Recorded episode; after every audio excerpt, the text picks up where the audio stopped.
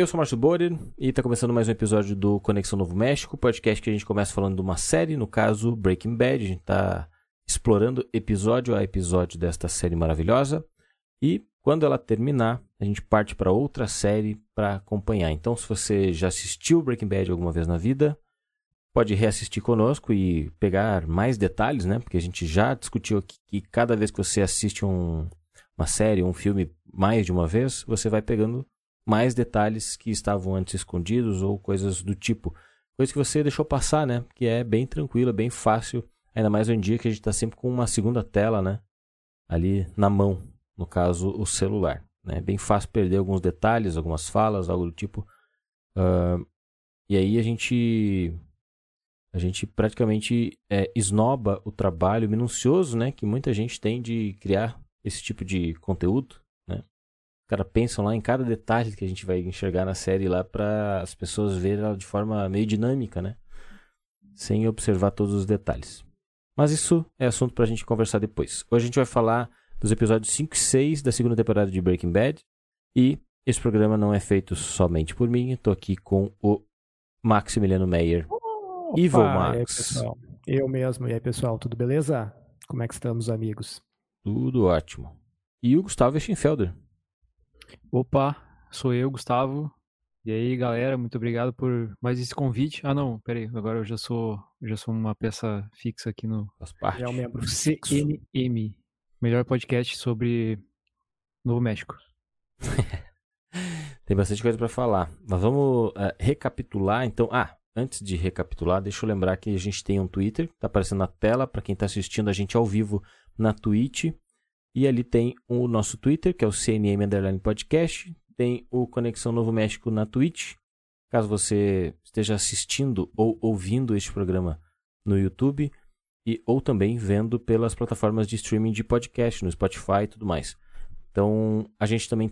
Então, para você que está apenas ouvindo, a gente retransmite, a gente transmite a gravação do programa na Twitch e vamos fazer também no YouTube em breve. Hoje não deu porque eu fiz uma.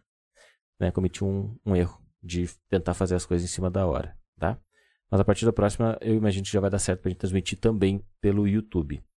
Mas ali na Twitch está lá, os programas estão lá. Então quem ah, é sub nosso lá na Twitch fica vendo os programas antes do, do mainstream, né? Antes da galera. Beleza? Vai superchats para a semana que vem. É, isso aí. Quando a gente estiver no, no YouTube, a gente vai, vai ter superchat. Hoje você pode mandar chat de graça ali no na Twitch, se você estiver vendo ao vivo. Se não, você comenta lá no Twitter, manda e-mail pra gente e no futuro também vai ter um, uma forma de você nos apoiar financeiramente para a gente seguir fazendo esse trabalho. Aliás, para esse trabalho se pagar, né? Afinal de contas, a gente, no momento, a gente está pagando ele para ele existir. Beleza? Então vamos lá, vamos recapitular os episódios passados. Quem é que fala aí alguma coisa sobre o episódio passado? Sobre o nosso programa passado. Opa! Peraí que o rapaz Gustavo caiu. caiu um tombo aqui. yeah. Sofreu um acidente, Gustavo. Tá bom. Tá vocês podem, ir, podem ir falando igual, viu? Exatamente, ô Marcos. Fala aí pra mim, por favor. A minha, a minha memória é péssima, cara. Eu não lembro o que aconteceu no episódio passado. tu vai me desculpar. Mas eu tenho uma novidade. Eu assisti finalmente o, o Brilho Eterno de uma Mente Sem Lembranças. Ah, é? Que eu tava falando umas quantas semanas que eu ia assistir. Muito bom, muito bom, bom filme. eu assisti, fiz o, o meu dever de casa, o meu próprio dever de casa, é assistir é, Os Intocáveis, que eu prometi que né, trouxe a pesquisa, né? Porque no episódio passado eu fiz toda uma toda uma elucidação, né, de, uma, de um nome que o Hank cita quando ele está visitando o Walter no, no hospital, né? Ele, cita, ele fala que o pessoal do, do lá da, dos policiais está chamando ele de Elliot Ness. E aí eu ignorantemente não conhecia quem era Elliot Ness. Então eu fiz até aquela pesquisa para a gente falar aqui no programa. E aí depois eu fui contar até para um amigo meu, Nicolas, Nico Liné, e ele disse: ah, Tu não conhecia o Elliot Ness? E falou que o filme Os Intocáveis era espetacular. Então eu fiz o meu dever e assisti o filme de 1987 e é realmente um baita filme. E eu também, eu não me recordava de algum filme ou algo do que eu tinha tivesse assistido do Sean Connery. Caraca, que cara, que ator, mano. Incrível. Sean Connery. Tu nunca assistiu 007 com ele, então? Exatamente, essa foi a mesma a mesma constatação que eu tive, cara, que eu não assisti nenhum 007 dos antigos, né? E aí eu fui é, na, na, na, naquela corrida assim no IMDB para visualizar os outros trabalhos dele. Eu vi Liga que Extraordinária, tu não assistiu também? Também não. 007 é antigo pra caramba, né? Sim. Ele tá no Indiana Jones. É ele que é o pai do Indiana Jones? É o pai do Indiana Jones. Ah, exatamente. Mas o, o próprio Nico, que tava conversando comigo, ele disse que no, a diferença pro, é, pro 007 para o Indiana Jones e para o, os Intocáveis já é grande, assim, né? De, de envelhecimento dele, né? Sim. E, tipo, tá meio que reconhecível do, do 007 partindo pro, pra esses dois filmes aí, ele já tá bem mais velho, né? Mas Pô, assim, ó... Extraordinária é muito legal, né, cara? Ele eu preciso um dizer papel em A Rocha também. Que é- Isso, é, verdade. Oh, ele e... tá no nome da Rosa. E... Nossa, verdade. É. E eu preciso dizer que ele. É, que quando eu tava vendo o, Os Intocáveis, eu não tinha prestado atenção. Aliás, não tinha prestado atenção, não. Eu não conhecia a pessoa, percebe? Não, não, não tava associando a pessoa ao nome. E eu tava simplesmente vendo o filme. E é na primeira aparição dele, nas primeiras falas dele, já pensei: caraca, esse, esse cara é bom. Entendeu? E aí eu fui pesquisar para ver que ele, era, ver que ele era o, o Malone, né? Que é o personagem do, dele no filme. Eu falei, caraca, não é à toa que eu achei o cara bom. Cara, ele tem vários filmes foda, né? Tem ele um é o... que eu nunca assisti, mas eu sei que é famoso, aquele Uma Ponte Longe Demais. Esse ganhou o peso de prêmio. Olha aí. É mais um Os personagem pra ti. 98. Cara, esse aqui era muito Sessão da Tarde. Coração de Dragão. Esse é. todo mundo viu. Se vi, não me recordo. Não, certamente vi, mas não me recordo, com certeza. Eu também tenho que lembrar aqui, lembrar não só, vou contar para vocês que a Carol me falou que ela assistiu Ilha do Medo, fazia por causa da nossa indicação aqui. Esse Diz ela que gostou. lista de reassistir, só que eu tô indo por ordem. Então daqui a pouco chega a vez dele. então beleza, deixa. Oh, que isso, tá, mano? Tá tudo bem rapaz. aí, rapaz? Que Poxa, isso, cara, eu acho que Vou ter que trocar de, de suporte aqui, meu, tá escorregando. Foi tão bem nos, nos sete primeiros, né? Botasse, botasse um, um paninho embaixo, cara? É, um suportezinho de mesa de específico para isso. Ah, mas aí tu cometeste um. Ah, é que tu um tem erro. que comprar aquele, aquele paninho da Apple, cara, do site lá. É, 240 reais. flanelinha, 219 reais. Não, mas tu tem que. Tem que, Gustavo, fazer um. um, um... É, é, o de colar no vidro? Minha, Teu suporte? Teu suporte de colar no vidro? Por acaso? Não, não. É tipo é de um carro? De... Não, é um, tripé. é um tripézinho de mesa. Hum. É que o celular é, é maior que a. Maior que o. Que o encaixe aqui, sabe? Mas Entendi. até então não tinha, não tinha dado problema até então. Hoje que foi resolver acontecer isso. É verdade. É porque eu tinha, eu tenho aqui um, o meu suporte do que eu tô segurando aqui minha webcam, ela é de de de celular mesmo, né? De botar no, no vidro. E aí em cima da mesa ele não para, né? Aí o que eu fiz? Hum? Não, palavras que quando ditas erradas ficam melhor do que a palavra normal, tipo vrido, melhor do que vidro. Eu, eu, cresci, eu cresci a vida toda achando que frouxo era errado. O cara fala frouxo, né? Travesseiro, eu sempre achei que fosse o certo. Juro, até eu Tauba. descobri que era travesseiro. Tauba.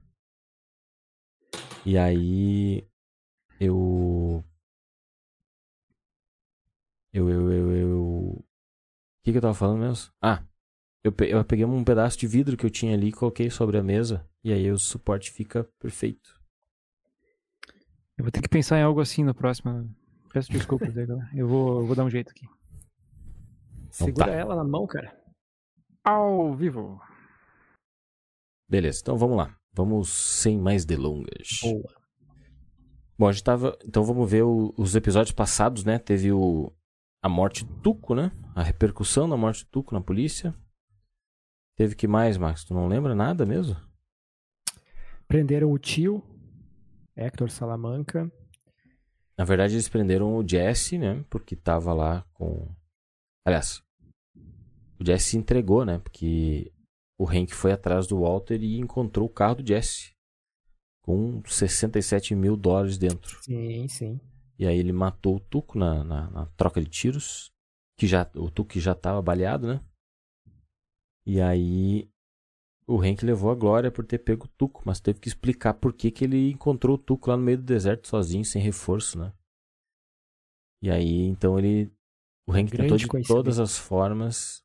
Tentou de todas as formas pegar o Jesse, de alguma forma, né? Prendê-lo. E o que aconteceu foi que ele não conseguiu, né? Chamou a Wendy, aquela, aquela prostituta, né? Pra tentar entregar o Jesse, mas ela não fez. E aí ele tentou, numa última cartada, chamar o, o Hector Salamanca, que é o tio do Tuco. Que não só não falou nada, como ainda se cagou todo lá na, na polícia, né? Causando constrangimento danado. Você cagou, você mijou. Mas o Hank levou para casa o souvenir, né? Que é o chamado grill do Tuco, que é uma coisa importante que ocorre no episódio 5 já da segunda temporada, que começa exatamente com os caras atravessando o rio lá, né? E encontram que isso, Gustavo? Homem-Aranha, cara. e aí encontram o grill do Tuco no meio do barro, né? E aí fica aquela questão no ar durante o episódio que se resolve ainda durante o próprio episódio, mas fica aquela questão, né? Como que aquilo foi parar ali? Se aconteceu alguma coisa com o Hank, né? Aconteceu alguma coisa. Certo? Certo. E daí no outro episódio depois é o episódio que eles têm que contar como é que eles voltam para casa, né? Explicar.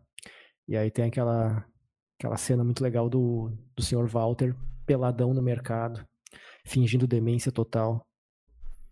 Exato, até a a Carol que fez a nossa produção aqui, nosso briefing do, do negócio, botou uns, um, umas frases de efeito muito boas, né? Ela cita, né, que foi o... Porque no episódio 5, e vamos, vamos falar nessa ordem, Max? Tu vai ver como ficou bacana aqui a produção, quer ver, ó? É, Bora. O Walter tá fazendo quimioterapia, né? E aí na saída do consultório, lá da, da clínica, ele recebe, aí, Gustavo, ele recebe então a avaliação do médico e a primeira informação de que a Holly, né, a filha dele, vai nascer dentro de dois meses. Mais ou menos no período em que ele terminaria as sessões de químio, né? E aí o doutor pergunta se está tudo bem com, com ele e com a Skyler. E a Skyler não está mais presente, ela estava sempre presente nas consultas, eles estavam, né? Vocês lembram aqui que eu eu citei, falei várias vezes, né, da, da, da, do clima romântico entre os dois. E ali naquele momento ela já não estava mais presente, né? E o médico certamente sacou, prestou atenção, né, nesse detalhe. Piscou. Além da gente. E depois o Walter sai dali e a tia vai imprimir a conta, né, para ele pagar. E o troço não para de sair, né, o papel. a tia foi boa. Sai uma conta danada, né? Pra pagar. Além do. Da conta do, da ficada do, do Walter no hospital, né? Por causa do álibi que ele criou. O que é engraçado é que a, a, a tia, ela imprime a conta gigantesca, daí eles têm, têm aquela constrangedora conversa sobre o desconto, né, para pagar de, em, dinheiro vivo. Uhum. E aí, não, tá incluso o desconto já, hum, tá bom. Daí, para finalizar, a tia ainda larga em cima da mesa, assim, ó, um bottom escrito hope, esperança. e aí quando o Walter sai do negócio, ele joga a esperança no lixo. É, exatamente. E a a, a Carol botou aqui, né, que o a, a despesa do Walter no hospital, né, além do, do tratamento em si, a despesa no hospital lá de três dias deu 13 mil dólares, né? Pra ficar três dias, né? a, a internação. Foi o álibi mais caro que o Walter conseguiu pensar, né? Na verdade, ele não pensou que seria tão caro. E não tem SUS, né? Lá no. Isso SUS, eu Unidos. já ia falar. Exatamente. Lá é muito caro, né? Qualquer despesa médica. Vocês que moraram fora, nunca precisaram utilizar médicos lá, não. Não precisei. Graças a Deus. Mas se tivesse, não paguei imposto, né? se tivesse que, que, que usar por qualquer motivo, já seria. Poderia perder o mês de trabalho ou não? Eu acho que Se mais. tivesse que usar, não usaria, no caso. E como é que faz quando o cara não tem dinheiro pra pagar? Não, mas falando sério, eh, Nova York lá, é, como é um estado de muito imigrante, que é onde eu morei, eh, eles têm uma política muito legal, porque é um, é um estado democrata há milênios, e eles têm uma política de para pessoas de baixa renda, pessoas não documentadas muito forte. Então, se tu vai num qualquer pessoa que for num hospital lá vai ser atendida, tá? Tu não precisa pagar na hora, não precisa fazer nada. E aí tu vai ganhar tua continha. E aí, se tu chegar depois e falar assim, ó, "Bah, eu não tenho como pagar essa conta, eles, eles diminuem, assim, algo em torno de 90 e poucos por cento, e aí o restante eles ainda parcelam em a perder de vista, só para dizer que tu pagou alguma coisa.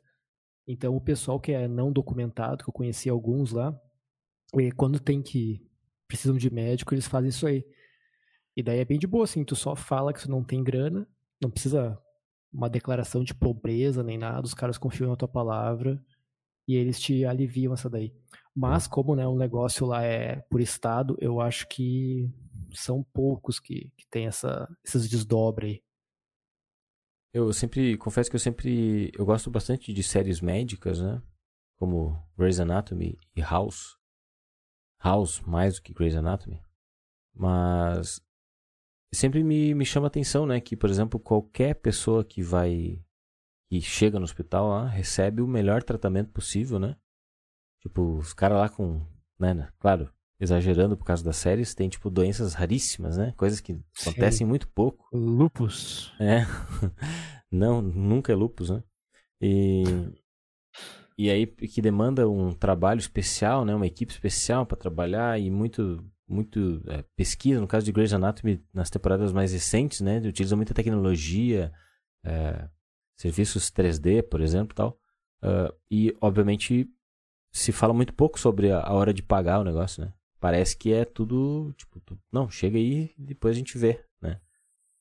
Mas a gente tem inúmeros é, recortes assim de, de contas para pagar de pessoas que, estiveram lá ou que moram lá, né? Tipo, altíssimas, assim, coisas mais simples, né?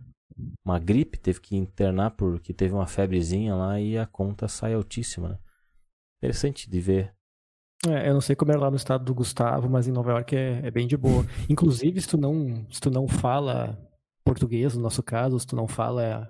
aliás, Se tu só fala português e não fala inglês, os hospitais têm tradutores É, para fazer, fazer essa intermediação. Se tu diz É que é que não é de- brasileiro, não- pode falar. Não deve, não deve ser difícil tu arrumar tradutores, já que a mão de obra nos Estados Unidos é quase É. toda estrangeira, né?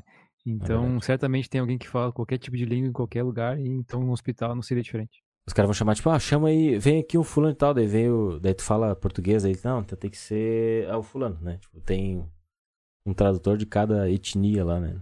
Lá, É isso aí. aguardando. O... o que, que eu ia dizer? Não era mentira. Mas ok. Hã? Não, não, eu ia dizer do Obamacare.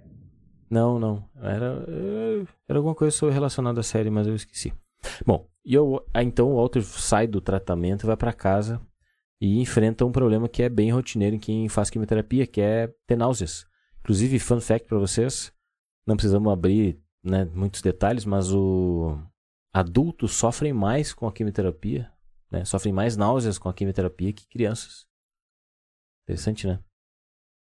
Por exemplo, eu conheço uma criança que estava fazendo quimioterapia e no, no- no- tipo, fazia durante o dia e de noite tava brincando de boa, não tinha problema nenhum.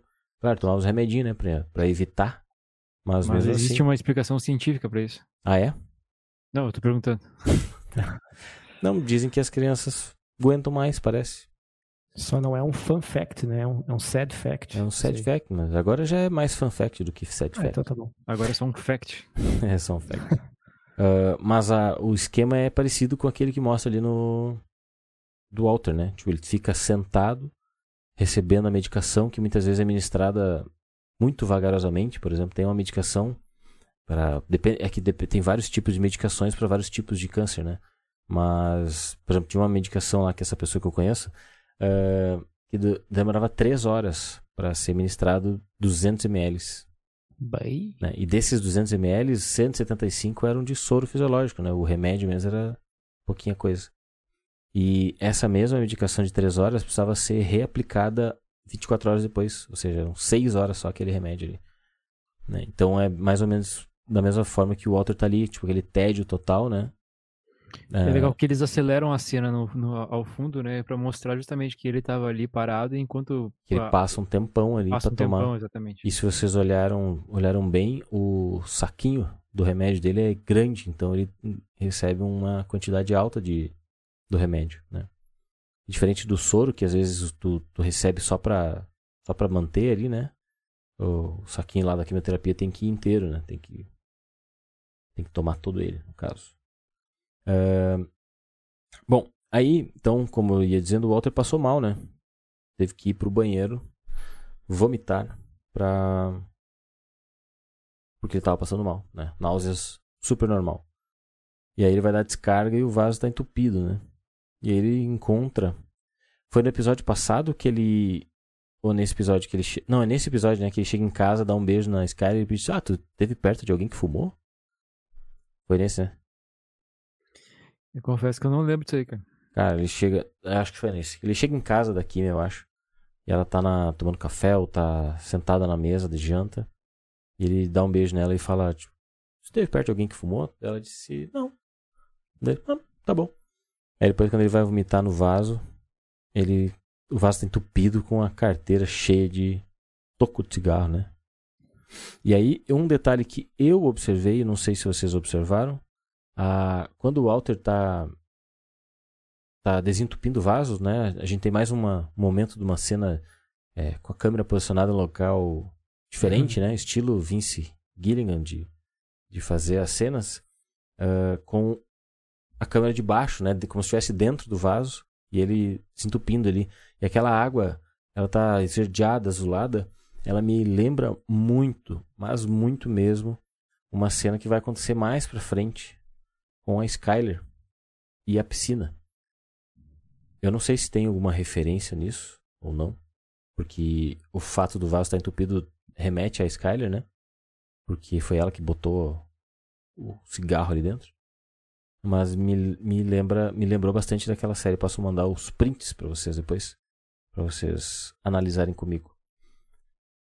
E nesse meio tempo, o Hank fala, né, pro chefe dele que estão ventilando entre os, os vagabundos da cidade, né? Um tal de, o nome de um tal de Heisenberg. Detalhe interessante, acho que foi a primeira vez, né, que, que a polícia cita o Heisenberg na, na história, né? Né? Da, é a polícia, sim.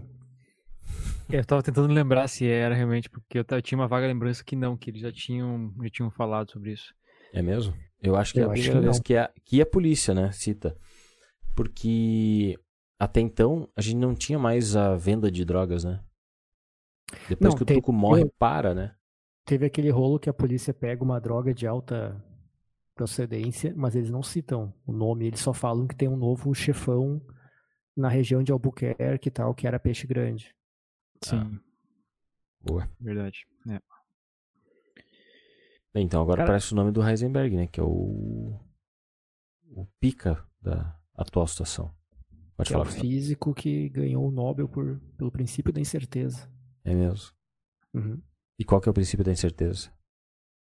Ah, mas aí tu não me, não me estou, in, estou incerto nesse momento. aí eu vou, vou, aplicar o princípio agora e vou, vou deixar para uma próxima ocasião. Até nem precisa, já foi falado nos episódios anteriores. Ah, é? Ah, boa. Foi aquele que eu não tava? Não lembro qual foi, mas eu lembro que o Márcio leu a explicação ali porque era complicada mesmo. É o mesmo? Era sobre o Heisenberg aquela explicação? Era sobre o Heisenberg. Uhum. Tem certeza? Tem certeza de Heisenberg. Mas claro que sim, cara. Eu não lembro mesmo. E eu, realmente foi no episódio que o Max não tava. Porque era, foi a primeira vez que o nome Heisenberg foi citado, por isso que, que tu foi atrás do da origem do nome. Cara, é óbvio. É quando tal princípio estabelece um limite na precisão com que certos pares de propriedades de uma dada partícula física, conhecida como variáveis complementares, tais como posição e momento linear, podem ser conhecidos. Claro. Isso aí eu não ia lembrar disso, cara. Lembro de sair do colégio, tá certo. Ai, ai. Eu tô testando também um, um, um corte, uns cortes aqui na, no nosso Switch, né? Ó, falando em cortes. Ô! Isso, cara. O cara, anda, Ah, o cara grava armado, mano. Muito bem. Ahn, e aí o Hank finalmente recebe uma promoção, né? De da força da fronteira tripla de- em Albuquerque. Tri-State Border Interdiction Task Force. E aí ele fica todo faceirão, né? E convida o- os parceiros para almoçar. E aí na descida do, do elevador, né? Ele vai sozinho, os caras saem um pouquinho antes, ele vai sozinho, ele tem um, um ataque de pânico, né? Tomou um cagaço. Por que que que vocês que vocês acham que foi aquilo? Por que que vocês acham que rolou aquilo ali? Eu acho que é por causa do, do, do risco envolvido, né? do- dos perigos envolvidos. É, Eu que Inconscientemente, ele talvez ele queria, começa, cara. ele, ele começa a imaginar tudo que, que poderia acontecer. O que depois Acho- se, se acaba se confirmando, né? Mas ah, eu ia dizer o seguinte, não sei se é o momento, mas eu vou dizer. ah, ele entrando no elevador, ah, tem aquele clima assim de, nossa, tô sendo promovido, né? E aí ele passa mal, e daí quando abre a porta do elevador, é como se ele não tivesse passado mal, né? Ele tava, tava bem de novo. Isso me lembra, ah, não sei se vocês já assistiram, talvez sim, porque o ator é muito bom, né? O Jim Carrey.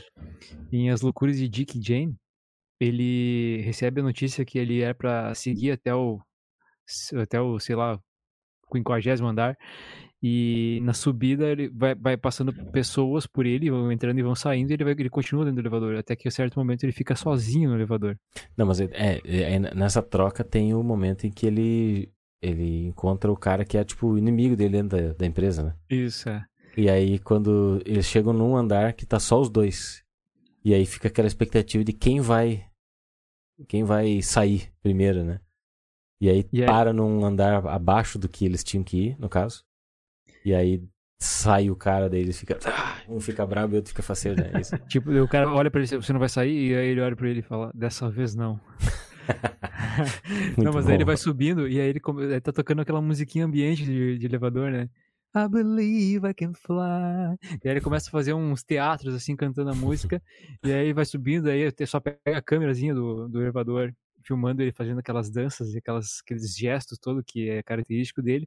E quando abre, abre a porta do elevador, ele tá com as, com, com as mãos no bolso, assim, parado, como se nada tivesse acontecendo. E ele sai. E isso me lembrou, só que, claro, em circunstâncias diferentes. E a reações diferentes também, né? Exatamente, um passa mal e o outro sai e outro fica cantando. Hank tomou um cagaço. Mas felizão, mano. Mas me remete ah, que o Hank, ele, ele é inseguro em alguns momentos, né? Por exemplo, ele, ele na frente dos caras, porque ele sai, é, não lembro agora se é na saída do elevador ou um pouco antes, quando ele sai da reunião com o chefe, ele sai na pompa, né? Sai assim, caminhando ah, like a boss, né?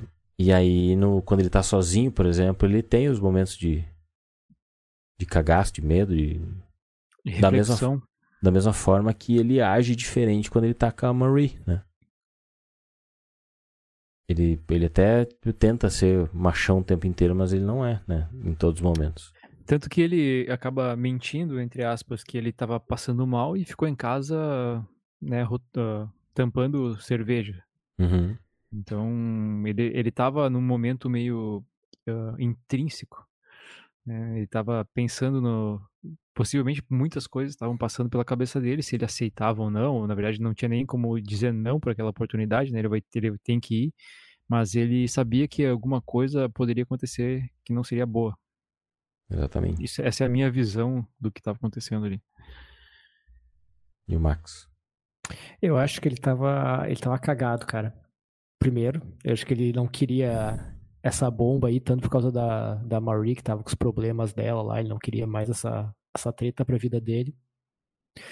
E eu acho que ele não queria se desvencilhar da, da investigação do Heisenberg. Ele acha que ele queria ficar ali para colocar o cara na cadeia. Como uma, uma coisa pessoal, assim. Acho que ele não queria sair dessa investigação. Porque se ele fosse lá para para a capital, lá para a cidade maior, ele ia ter que abandonar essa investigação, né? Pode ser. Bom, a gente sabe que ele volta logo, né?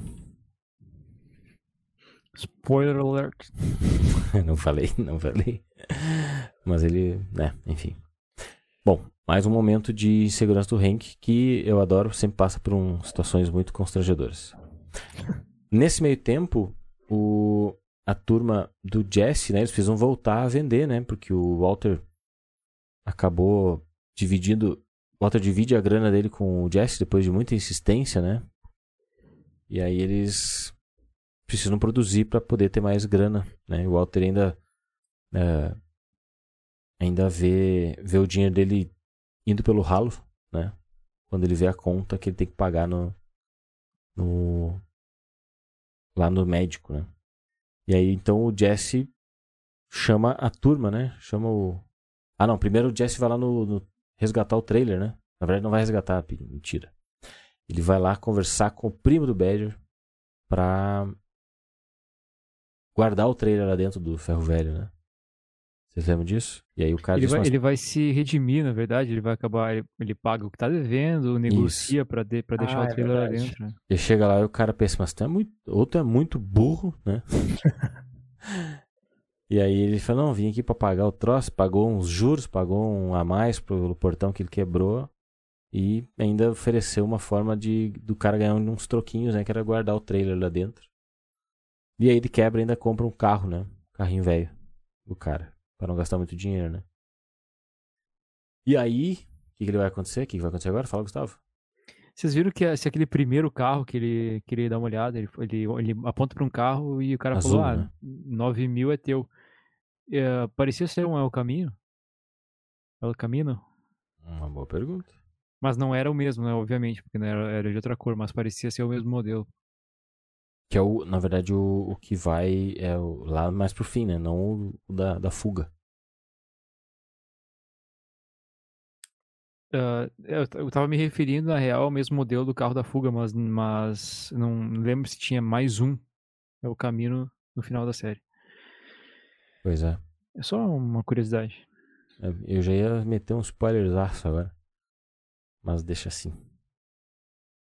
Bom, e aí então ele fechou o esquema e foi para procurar uma casa para morar, né? Afinal de contas, ele foi expulso da casa pelos pais. Da casa dele, né? Entre aspas. E aí nós conhecemos a querida Jane. E também é Jessica Jones, né? Vocês assistiram Jessica Jones? Não, não assisti. Ok.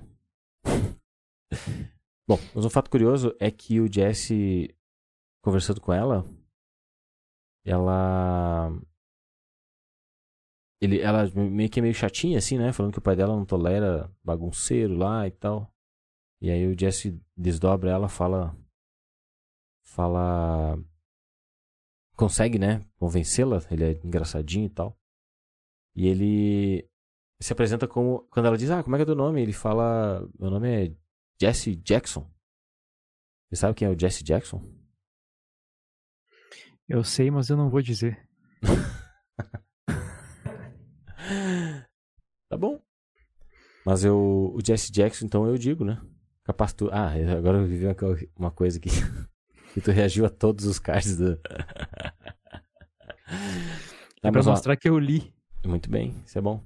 Mas olha só, a, Carol botou aqui que o Jesse Jackson, e eu fiz essa pesquisa também, né? Ele é um pastor lá, é, republicano ou é democrata? Ele era. É, tá escrito aqui, meu Deus. Mas importa se a posição? Não, era só pela, pela, pela definição, né? A Carol bota aqui que ele provavelmente escolheu um nome aleatório, né? Tipo, o um nome conhecido, Jesse, né? O nome dele normal, Jesse. E Jackson, que é um nome muito conhecido lá, como se fosse Silva, né? Se fosse Costa, aqui no Brasil. E aí, Costa e Silva, inclusive. E aí mirou num, num, nome aleatório e teria acertado, né, no Jesse Jackson, que foi um dos caras que lutou junto com Mike, Martin Luther King, né, pelo direito do povo negro. Eu interpretei de outra forma. Eu achei que ele tinha citado o cara porque foi logo depois que ela diz que não tolera gente bagunceira ali na casa, que ele não poderia fazer festinha e tudo mais, né? E aí eu, daí ela pergunta o nome dele. Eu acho que ele citou esse cara, tipo, meio que sabendo que esse cara era, tipo, um santinho, sabe? Um, não, não era uma pessoa de, de arruaça, por exemplo. Né? Eu interpretei dessa forma, né? É, talvez o povo americano saiba muito mais uh, o porquê. O porquê, né? Desse estado nome, é, é, isso acaba passando por nós porque a gente não, não, não recebe essas informações. Eu, eu, lembro de ter estudado uhum. isso no colégio, mas de uma forma muito leviana, muito superficial. Então, provavelmente lá eles estudam mais a fundo isso, sabem quem esteve junto com Martin Luther King e tudo mais. Então, uhum. Então, ele provavelmente isso seja um, ele, ele, essa pessoa seja uma pessoa muito importante na história americana, que todos os americanos, quando viram essa referência, se ligaram, mas nós não. Boa. É, e já e aí vai contra né, o, a interpretação que a Carol teve da cena, que é de que ele citou um nome aleatório, nem sem saber quem era, né? Eu, eu também acho que ele sabia quem era, mas citou meio que pra dizer, tipo, ah, não, uma pessoa boa, uma pessoa legal. Enfim, ela achou engraçada a Jane, né? E aí começa uma, uma história entre os dois. Aí volta aquela história aqui pela, pelo nosso roteiro, né? Volta a história da, do Henk engarrafando as garrafas, engarrafando as garrafas, tampando as garrafas, né, de cerveja. E eu não sei quem foi, foi um de vocês dois que disse que fazer cerveja era uma coisa ilegal. Eu fiz uma pergunta, tá? Eu não fiz uma ah. afirmação naquela vez, naquela, na, naquele episódio. Eu perguntei se precisava de alvará para fazer cerveja. Hum, bom. Bom, e ali o Henk fala, né, que é uma arte fazer cervejas, né? Então ele era um. Ele era um... É um artesão, então. Hum? Então ele é um artesão. Ele faz a popular cerveja artesanal. É, lembrando que no Brasil até o artesão precisa de alvará. Né? Mas o, o, o historiador não precisa ter diploma, né, Max? Agora precisa. Ah, é? Temos essa batalha aí, ano Olha passado. Aí. Finalmente. o Max vai ficar bravo porque, porque o Max é formado em história, né? Pra quem não sabe. É, e, e o Max ficava bravo porque bibliotecário, né? Precisava ter diploma, né? Pra trabalhar. Não, qualquer um. Aí abriu um cargo, uma vaga pra historiador lá, podia ser. Qualquer sei chinelão. Lá, contador. Muito bem. Que é um sinônimo de, de chinelão. Quer dizer. É. Opa. É o mesmo? Achei que eu tava pensando, achei que eu tava pensando, falei sem querer. A Carol. Eu, eu sou formado em contabilidade. Mentira. Ah, tá te rindo, sai fora. O Márcio também, ele, ó. Não, não, é, pode ser que é uma, próxima, uma segunda formação do Gustavo, porque eu sei que ele é formado em ADM, né? Não, é ADM só. Ah. Eu comecei economia, mas não, não resisti. Muito bem. Uh, a Carol citou aqui que a, a Marie não, não entra na garagem do Hank, praticamente, né? Meio que o, a garagem é o, o porto seguro dele, parece, né? Ela abre, fica, conversa com ele e vaza dali sem muito. É verdade, eu acho que ela papo. nunca entrou ali, né? Eu não lembro se ela entra ou não.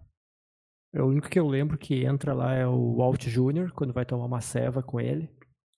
E aí ele não quer dar a cerveja pro Walt porque ele quer que o, que o senhor Walter dê a primeira cerveja pro filho dele. E aí depois o professor Walter entra lá quando eles quebram o pau na quinta temporada e é um spoiler, rapaz. Foda-se. Porque essa cena é muito boa. É muito boa mesmo. Mas uh, foi colocado aqui que a, não tem nada roxo na garagem. Né? Diferente de todo o resto da casa. Como é que ia dar pra ver alguma coisa roxa naquela garagem? Se nem luz tinha. É que é. o, cara não, não, não, o cara tava tampando as garrafas na, na no escuro. No breu. No, no breu. breu não, é. não. Tu tava enxergando as garrafas?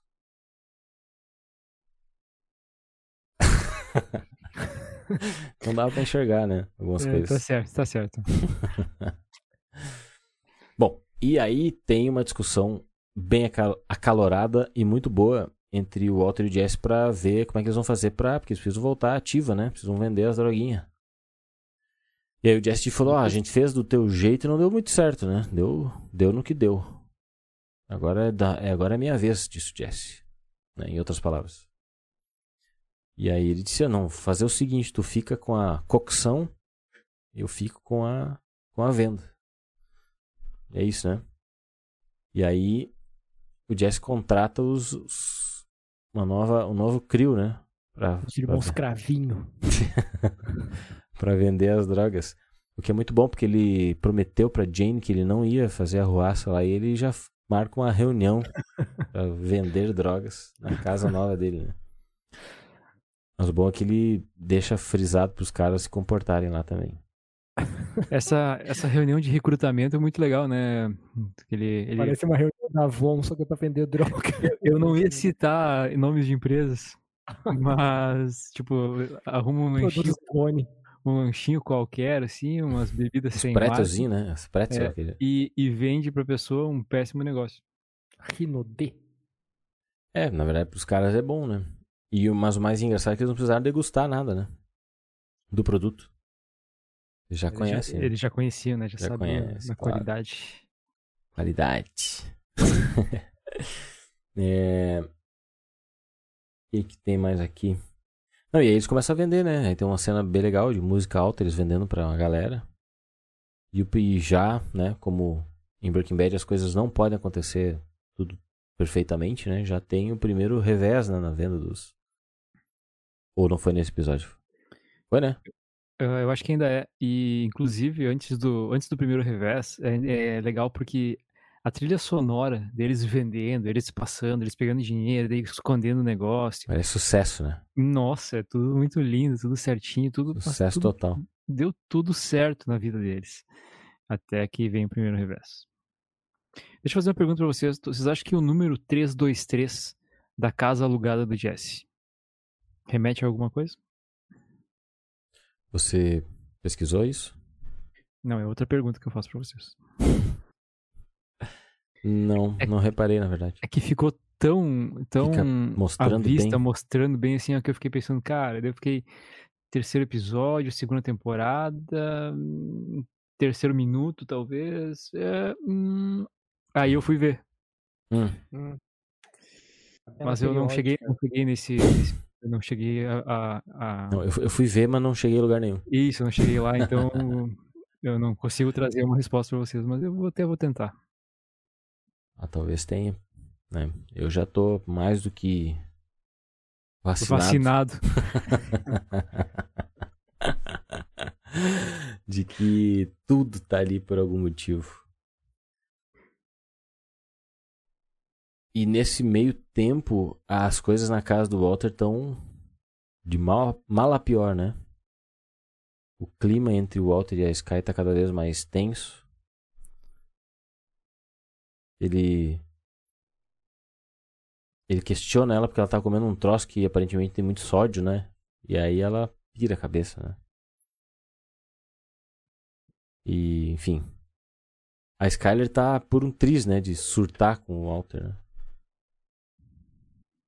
E aqui eu largo uma crítica. Hum.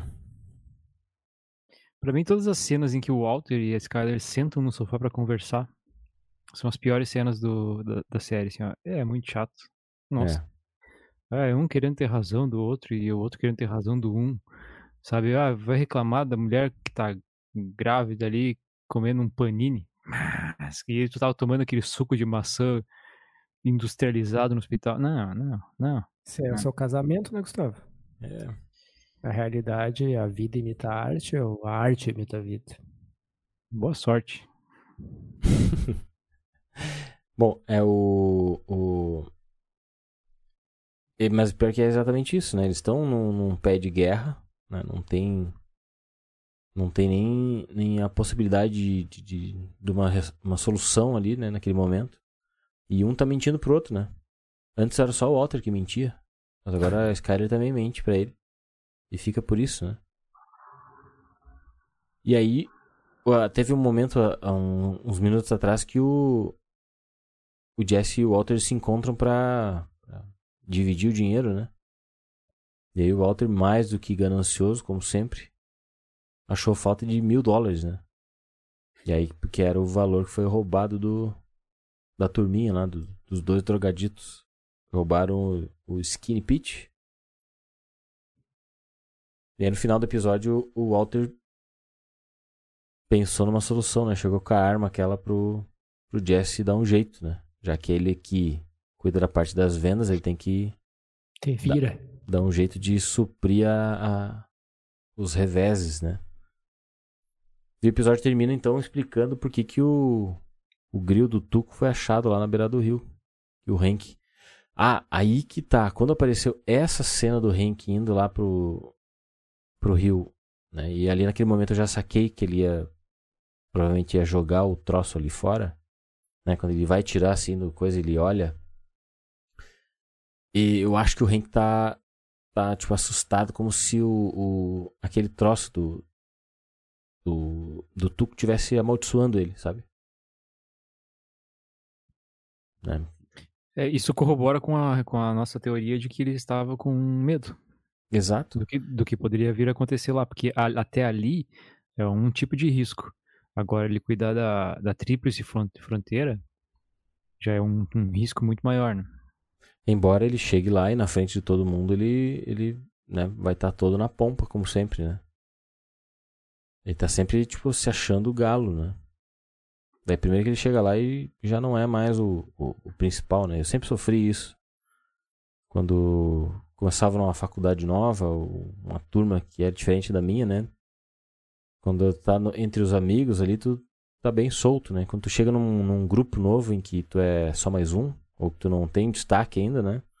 Fica todo aquado, né? Eu sou bem assim também. Inclusive na faculdade, que é a última que eu fiz, eu entrei saí nem. entrei saí nem fedi lá na, na turma. Ninguém, ninguém sabia quem eu era. Aonde isso? Em Santa Cruz ou em Frederico Westphalen? Em Santa Cruz, em Frederico eu era conhecido. Santa Ah, tu era, repórter, tu, tu- tu era repórter de campo lá, né? Em, Santa, em Frederico eu era, eu era conhecidíssimo. Capaz, tô brincando. Não, não, eu era Era amigo do Westphalen. do Fred, fala. Muito bem.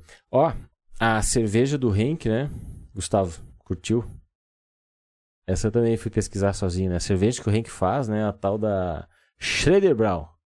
É assim que será que fala? Brew. A Brew?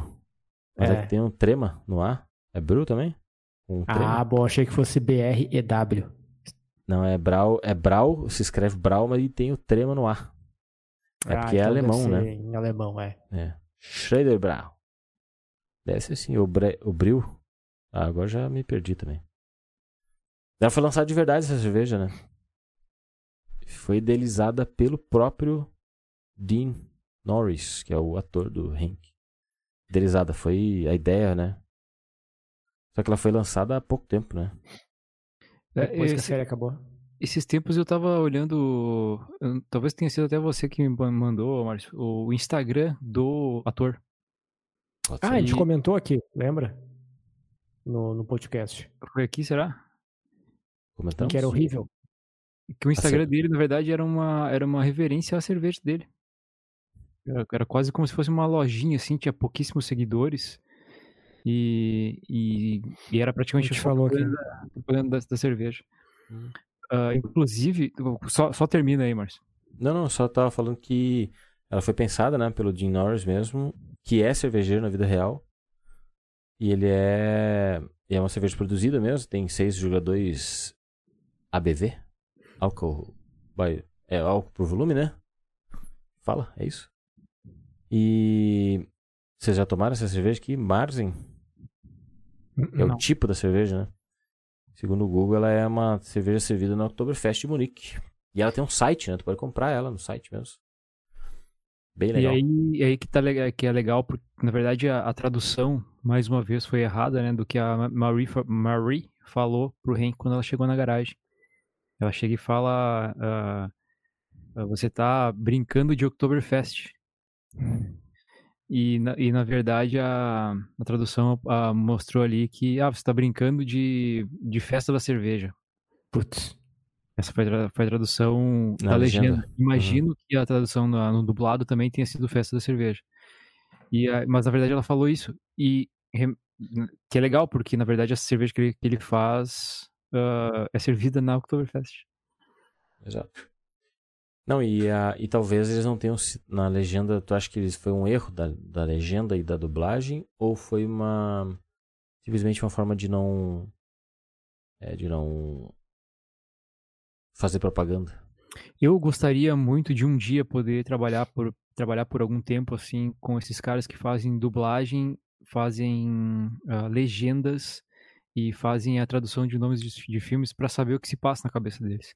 Se eles têm uh, contratos que não permitem que eles falem algumas coisas, se eles são burros suficientes para não entender uma piada que está sendo colocada e eles colocam uma piada brasileira no lugar.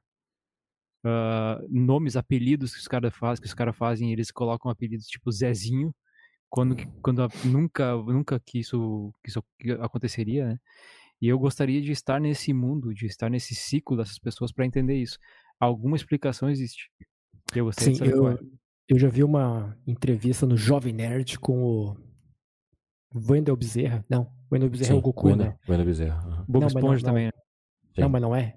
É aquele outro lá mais famoso que fazia o Freakazoid. É o Guilherme Briggs. Esse aí, o Guilherme Briggs. E aí ele explica que todas as traduções têm que ser aprovadas pelos estúdios, pelas emissoras, para serem traduzidas e locutadas uh, nos idiomas posteriores. É, e elas têm, elas também têm que passar por um, um, um crivo de, de, de, de ter uma, uma, uma, linguagem coloquial, né? Tipo, é por isso que as piadinhas, ela normalmente troca, troca uma piadinha pra, pra algo português, em, em brasileira, uma piadinha brasileira, porque a piadinha em inglês simplesmente traduzida para o português não teria graça nenhuma, né? Tipo, de, See tipo... You Later Alligator, né? tipo o Chaves que ele queria ser o Pelé, né? E não, sei lá, o Exato. Valderrama. O... Né? See You Later a... Alligator em português ficaria até logo jacaré, né? Ou crocodilo. Ah não, é See You Isle, Crocodile. É, é que, Gustavo é que, que assim, isso aí. não lembro disso. Uh, na, na, dublagem, até ok, eu, eu acredito, tá? Porque também tem que encaixar com a com a boca, né? Com a, é isso que eu ia dizer, tu tem que adaptar, com, né? Com o não... tempo, tem que fazer essa adaptação. Um e aí tudo bem, eu, eu, não, eu não julgo a dublagem em si. Agora, legendas, a pessoa fala ali, see you later, alligator, e aí tu coloca ali, uh, tchau, cara de pau. Eu acho que isso é... Isso, eu acho, na minha opinião, isso é errado porque tu não dá a oportunidade da pessoa que tá lendo uh, de entender o que a pessoa está falando. Concordo. Você está colocando uma legenda que não está sendo falada. Concordo. E eu concordo também que tem, tem momentos em que tu pode fazer isso. Por exemplo, é, eu vi uma entrevista que ela, ela era em inglês e tal. E aí o cara pegou essa entrevista e, e traduziu, fez a legenda, né, pro público brasileiro. E aí dizia lá, tipo, legenda é, não oficial, entendeu? E aí o que, que ele fez? Ele fez a legenda toda falando no, no, na, na, linguagem dele, sabe?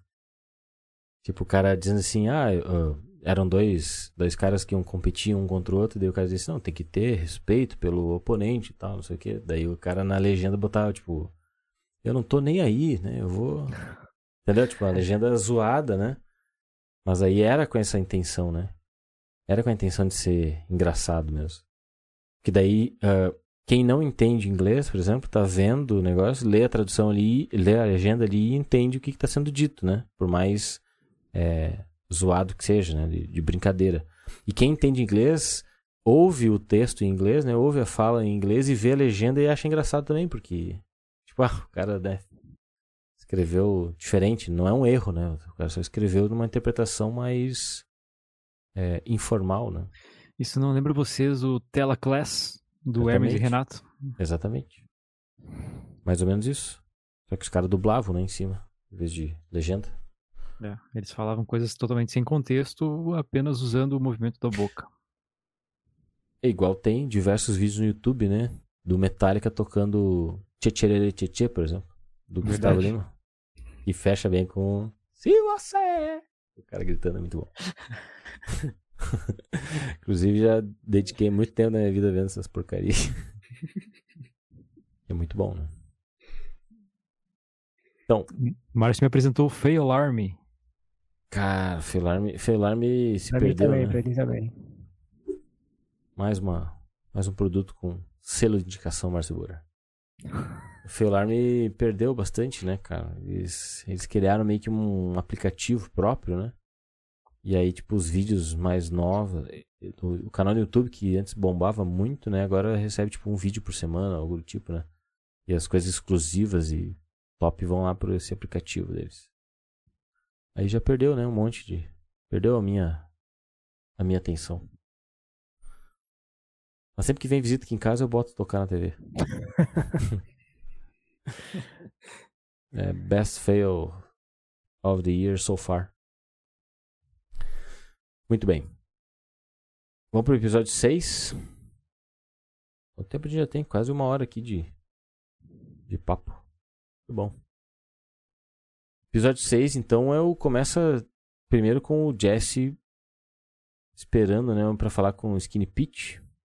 Pra eles tentar resolver o problema da, da droga que foi furtada, né? Era. Vocês lembram que peso que era a droga que foi roubada? Não era 10 gramas, né? Era, era em onças, né? Eu ah, não sei qual, qual, foi a tradução que usaram. Acho que é 10 onças. Acho que era 10 onças, é. Isso aí. 10 onças. And... Vamos ver se tem. 283 gramas, é bastante, né? 10 onças em gramas. Já dá um trocado já. Exatamente, quase, 300, quase 300 gramas. Vamos ver quanto dá 300 gramas de metanfetamina. Não, não vou pesquisar isso aqui. Vai, vai pesquisar o volume? O preço. Tô, no, tô ah. no, computador do trabalho, acho que é não é que de no, bom tom. No Google, e o Google vai dizer, certamente. Né? Tá tabelado ali no Google Shopping. Shopping, é. Deixa eu ver no meu celular, o celular eu posso pesquisar. Pergunta lá pro, né, o cara cita o nome de um uma pessoa que saiba. Vai ver se ela vai falar aqui. Ok, Google. Quanto custa 300 gramas de metanfetamina? Estes são os principais resultados. Ok. Ah, não, só me largou uns resultados aqui. Ela me largou no Google Shopping. É. Teria que pesquisar. Opa, opa, opa. Eu tava aqui, apertei no botão errado, rapaz. Bom, eu apareci tomando água para todo mundo agora, sozinho na tela, enquanto vocês estavam falando. Bom, e aí o Skinny Pete tá, o Skinny Pete tá, tá pitch, né? Tá pitch com a situação. Quer que o Jesse vá lá, quer que mate os caras, né? E aí o Jesse vai lá. O Jesse que tem um, um histórico muito grande com assassinatos, né? Brincadeira, né? Ele todo cagão também, né? Ele vai lá na casa, no endereço das pessoas que roubaram ele. E fica lá ensaiando como é que ele vai fazer pra. Como ele vai fazer para invadir a casa, como é que ele vai extorquir a grana dos caras de volta. E aí quando ele tá lá paradinho, chega o... uma mulher do correio, né? Daí ele já fica todo, todo perdido. Escondendo Bom, a droga. Hum. Descobri aqui quanto dá 300 gramas de metanfetamina. Hum. 180 mil reais. Sério? Uh, Tô curioso 2015. pra saber como tu descobriu. Aqui, ó. Homem é preso com 2,7 milhões de reais em Aí, metanfetamina. Boa.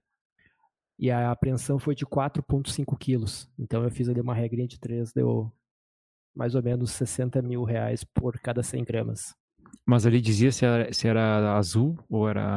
Ah, não, é, exato, né? Não era de tão boa qualidade, provavelmente. Qual era, ah. qual era a pureza dela?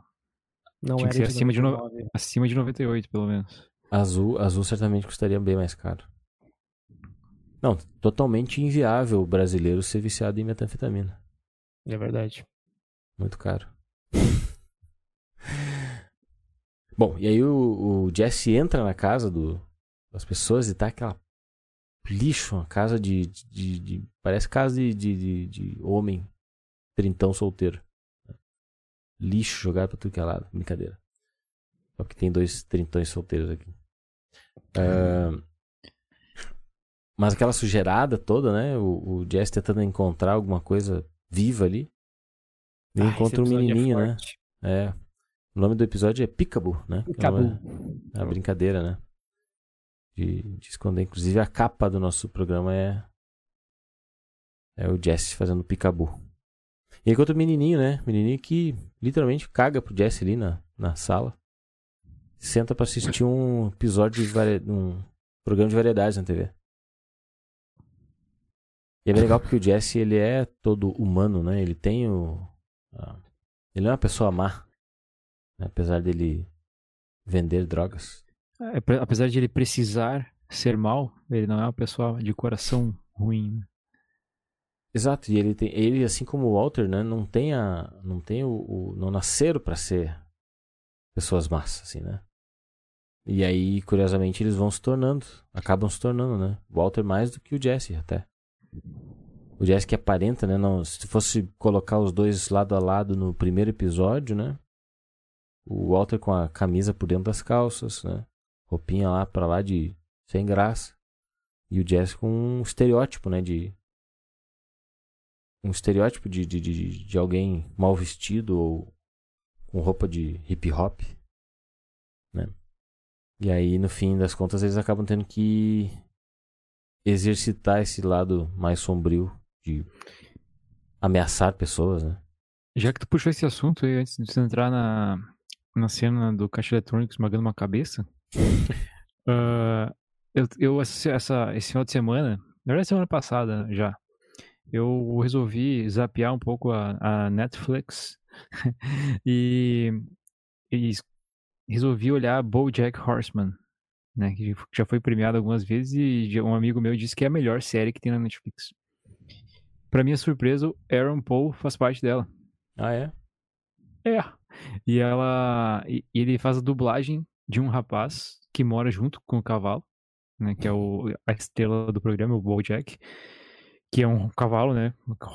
Horseman é o sobrenome dele, porque ele é um cavalo que anda de, de duas Dois patas. Bom, pés. enfim. enfim. Ah, existe um rapaz que mora com ele, de favor, que usa moletom, que tem a barba por fazer, e usa uma touca. E ele é dublado pelo Aaron Paul. Hum.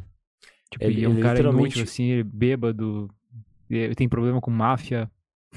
É literalmente como se os Simpsons fizessem um episódio de Breaking Bad, assim. Quase é o, isso. É o Jesse, é o próprio Jesse. É, é, praticamente é o próprio Jesse mesmo. Só eu não fui atrás de ver quando que saiu o BoJack, qual, qual que é o, ano de criação e tudo mais, pra ver se coincid- coincidia com isso, mas é, é uma referência pura. E foi uma, uma baita de uma coincidência, né? Porque a gente fazendo isso, daí eu resolvo ver essa série né, e tudo mais. E, uh, já aproveitando que eu tô falando, uh, também assisti o Alienista por indicação de vocês, Olha aí. Olha aí. viu só? E gostaste? E também assisti aquela que foi lançamento na Amazon Prime, que é o série que vocês fizeram no ano passado, Hum, tá? Coincidência, outra É. coincidência que eu achei, nossa, meu Deus, mas o que que tá acontecendo com o mundo? Porque no Alienista, o, o vilão final, que só aparece no final do, do último episódio da primeira temporada, o vilão é um dos personagens principais de Eu, eu Sei o que vocês fizeram no ano passado, e é o cara que mata. que é o cara que mata. é, vendo? exatamente. Não, no, no- ele é o cara que mata em O Alienista, tá? Ah, E no Eu Sei Que Vocês Fizeram no ano passado não se sabe ainda porque saiu um episódio É uma por série, né? fucking semana. é. ah, O Ali- O Alienista também é uma série, né? Não sei se você sabe. sim, Sim. muito boa, por sinal. Era isso, era isso que eu queria falar E do a- a-. E olha que coincidência, eu tava afim de ver uma série também que se chama Your Honor. Que o protagonista é o Bryan Cranston, né? Eu sei que muita essas pessoas têm que ficam fa- fazendo vários, vários filmes, várias séries, né? Que loucura, daí a gente fica olhando eles se são as mesmas pessoas. Mas eu infelizmente não posso assistir porque eu preciso assinar a Paramount, né? Que fica dentro do Prime Video e que custa 14 reais a mais. Eu falei, ah não, aí não dá. Mas logo vai fazer sentido assinar. Por quê? Por Dexter, já falei isso 15 mil vezes aqui. Cara, eu não vou assinar igual. Não tem como. É muito streaming, velho. Fato. Ah, mas já que a gente entrou no, no assunto paralelo de assistir coisas, ah, a gente assistiu Big Little Liars. Não, Big Little Olha aí. Lies. Big De- Little Lies. É muito foda. É, eu achei um bom passatempo Assim, um bom Ah, passatempo, tipo Não tava round, altura, né, Márcio? round 6. Tipo Round 6, né? Eu pensei Ah, eu, eu- acabei de olhar esse fim de semana. Eu comentei que eu assisti. Já tinha assistido no episódio passado, não? Do CNM, não? Não, a gente não falou sobre ainda. Hum, então assistimos. Achei um bom passatempo. Divertido. Eu assisti também, terminei essa semana. É muito legal. Legal. Mas também não Vai precisa ter. Não precisava ter segunda temporada. Vocês concordam comigo? É impossível não ter, cara. Não, Pelo eu sei. sucesso e tudo. Eu sei, né? Mas não precisava. E digo mais, Big Little Lies também não precisava ter segunda temporada. Tudo bem que na segunda temporada tem uma atuação muito boa da da gloriosa como é que é o nome dela mesmo? A ganhadora dos Oscars lá. É, essa mesmo. Diabo Veste Essa daí. Prada. Essa aí. a Meryl Streep. Isso, isso. Me fugiu o nome. É uma atuação muito boa dela nessa, nessa temporada. Mas não precisava, entendeu? Tipo, eu já passei o dia todo falando isso com, com quem eu conversei. Não precisava, porque a. é, a série tem, tipo, ela deixa pontas abertas, né? Pontas soltas, mas não são sim pontas que precisam necessariamente ser resolvidas, entende? Tanto que no episódio seguinte ele é meio que uma enrolação. No episódio seguinte, na temporada seguinte é meio que uma enrolação em um assunto paralelo àquilo que é o principal. Tem a ver, tá ligado em si, mas é outro problema, entende? Que no final, daí já que. Tu olhou tudo, Max? São duas A temporadas, né? não olhei. São duas, eu não olhei a segunda. Porra, e eu tô aqui falando. Gustavo A não viu nenhum episódio, então. Excelente. Hã? Não, a primeira temporada primeira- é muito boa. E é tipo uma série. É uma série que não tem como dar errado, né? Porque tem. Só precisa ter uma história boa, né? Porque tem cheio de atrizes e atores conhecidos e famosos, né? Mas. Por exemplo, em Round 6, o final, obviamente, deixa a ponta solta pra segunda temporada, mas eu não. Poderia muito bem ter terminado assim. Terminou e acabou dessa forma. E a gente ia ficar aqui por dias debatendo e conversando o que será que o cara vai fazer, sabe? O que ele vai fazer pra ir atrás dos caras? Entende? Mas não, eles vão fazer uma segunda temporada pra mostrar isso. As pessoas vão entregar de mão beijada. E provavelmente vão deixar uma ponta solta pra fazer uma terceira temporada e assim por diante. Eu concordo que não precisaria, mas é que, cara, se, se é sucesso uma temporada, eles são obrigados a fazer e é por e é por pressão também, né? Eles, os caras precisam da grana e tudo mais.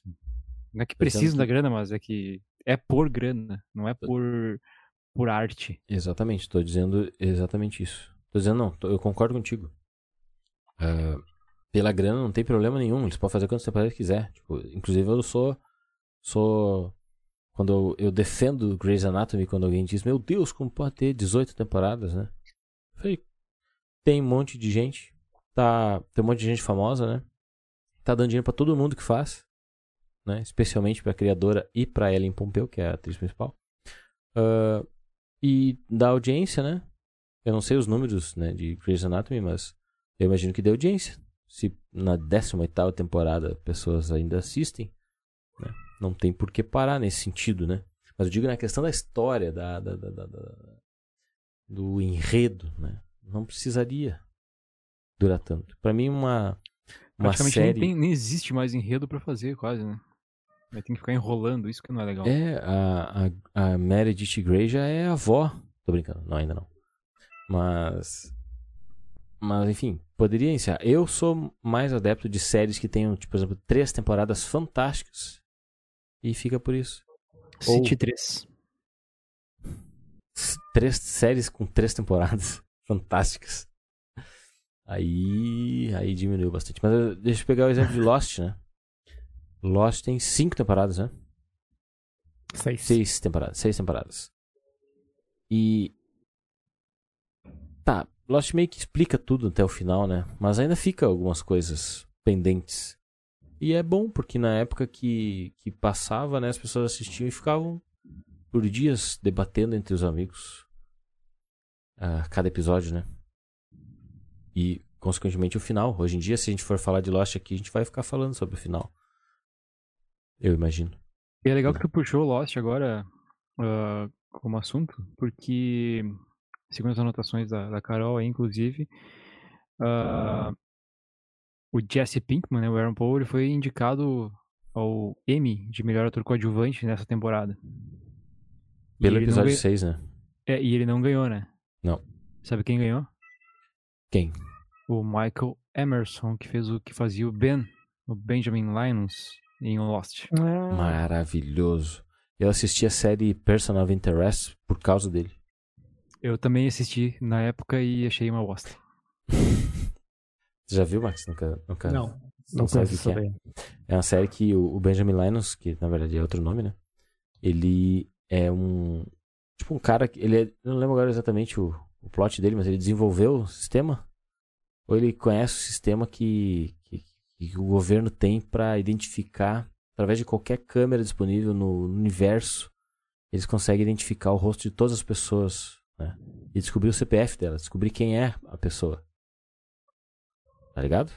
Uhum. Como se aqui a gente estivesse aqui falando e o, o cara que faz o Benjamin Linus é, em Lost, ele tá na salinha dele com os computadores lá, ele tá visualizando o nosso rosto aqui pela webcam. E ele sabe que a gente tá gravando aqui. Né? O que levanta muitas teorias de conspiração. Né? Porque tem muita gente que acredita que de fato isso ocorre, né? O governo vi- visualiza tudo que a gente tá fazendo.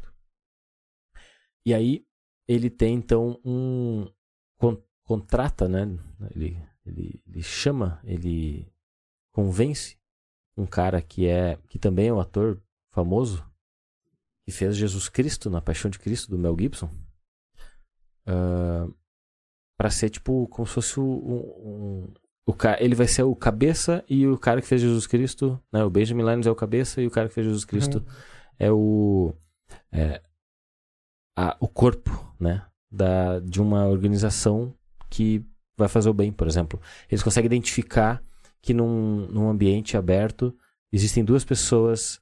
Uma delas é um criminoso que vai explodir uma bomba e outra Hum. pessoa é a vítima. Né? A vítima daquele. E aí o cara tem que descobrir quem é quem e salvar o mundo. As- né? Por isso que Personal Interest é o nome. Ela tem, se eu não me engano, umas 5, 6 temporadas e eu assisti acho que duas. E não gostou? É legalzinha. Mas se eu não assisti toda ela é porque eu já eu desisti no caminho. Eu imagino que o Márcio fazia também o que eu fazia depois de Lost, que era seguir os atores que estavam em Lost. Então, tudo que algum ator fazia, a gente ia atrás pra ver. Ou se, se aparecia, ah, aquele ator fazia Lost, daí a gente assistia pra ver se era bom ou não. Eu faço isso com todas as séries que eu gosto. Olha aí, viu? Por exemplo, eu estou apaixonado pela Zoe Kravitz atualmente. Porque ela faz Big Little Lies maravilhosa. É a mãe do, do gurizinho? Ela é a namorada nova do ex-marido da Reese Witherspoon. Witherspoon. Ah, tá, tá, tá. Não, tá. Eu, eu gosto da, da mãe do gurizinho lá. Da... Sei, sei. E aí eu fui. Tava procurando hoje exatamente, vou lá no IMDB e vejo tudo que a pessoa que eu tô interessado naquele momento fez, né? E descobri que ela tá no Batman novo. E ela é Com a Batwoman. Não, minto, é a Catwoman. É a mulher gato do Batman do, do Crepúsculo. É, isso aí. Filme que sai em 2022. E já saiu o trailer oficial, né, pra quem tá assistindo. Famoso ano que vem. É. E. que mais? Daí descobri também que ela é filha do Lenny Kravitz, capaz de brincadeira. ai, ai. Mas é verdade, né? Sim, mas aqui isso todo mundo sabe, né? Ah, tá, mas é. Tipo, Ah, Eu não sabia. Não, é, mentira. é, tem mentira. gente que não sabe, cara. Não sabe que Lenny Kravitz canta também. I wanna be a man. Vocês lembram aquele vídeo clássico do Lenny Kravitz quando Rasga a estoura a calça. calça dele? É. Outra coisa que eu não vi, cara. Procura aí. Que Lenny. Eu vou, eu vou procurar, eu vou procurar. Lenny Kravitz rasga a calça em show. Aí eu fui uma vez Mas no prepara, show dele. prepara pra não, não tomar uma bolada. Eu fui no show dele. Aí Ele não, não se abaixou um, um segundo do show. Ficou estático, paradinho. Tocou da bermuda, de tactel. Ah, acho que se ele botasse uma cueca já resolveria o problema. Ah, provavelmente. Cara, mas eu, eu fiquei mais apavorado é que a Zoe Kravitz tem a minha idade, 33 anos. Ou melhor, tem 32, porque ela faz aniversário em dezembro, vai fazer 33. Opa, e, o. Lenny, e o Lenny Kravitz faz exatamente, mas acho que ela é mais velha que tu, então. Tu faz no final de dezembro, né? É. Eh, acho que ela faz dia 8, se não me engano. Não, E- sou 21. Mas eu fiquei mais apavorado que o Lenny Kravitz tem quase 60 anos. E ele tem um estilo de jovem, assim, né? Faz tempo que a gente não vê ele, né? Também. É, ele anda meio sumido. É. Daqui a pouco morreu já. Anda, anda meio sumido igual. Obrigado. Fala aí, fala aí. Igual o Completa a É. piada. o milionário. Tem, Milionário ele tem José 60, Rico. ele tem 60 anos. Não, 57, se não me engano. Caralho, maluco! Que é quase 60, né? Tem uma foto dele aqui com 56 anos que eu nunca consegui chegar na minha vida.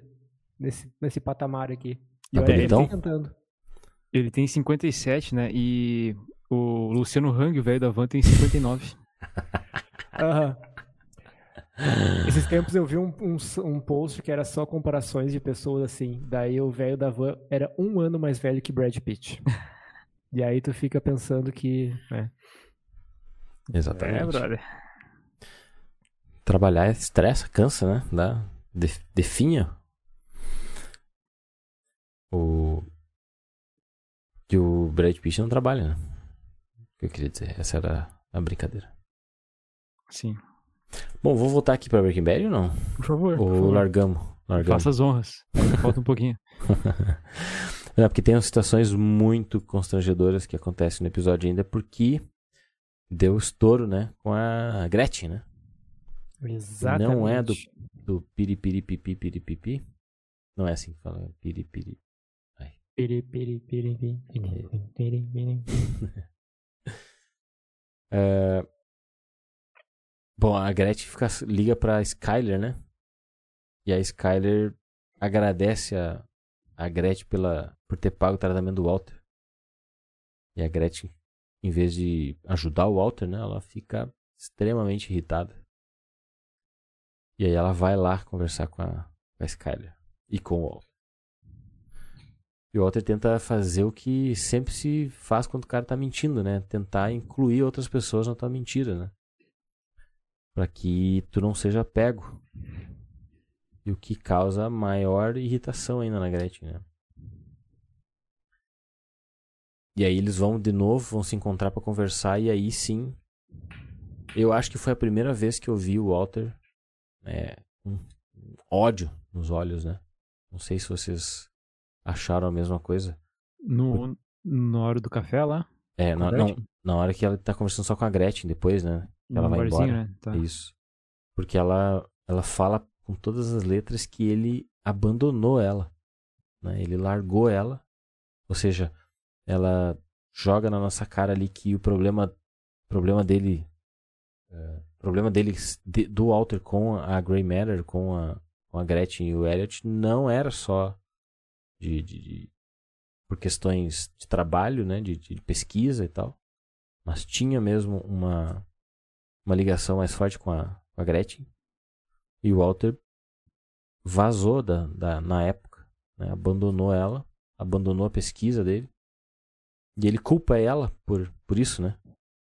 Provavelmente ele, um belo de um cagão, né? teve medo de alguma coisa também, se afastou. E aí eles, né?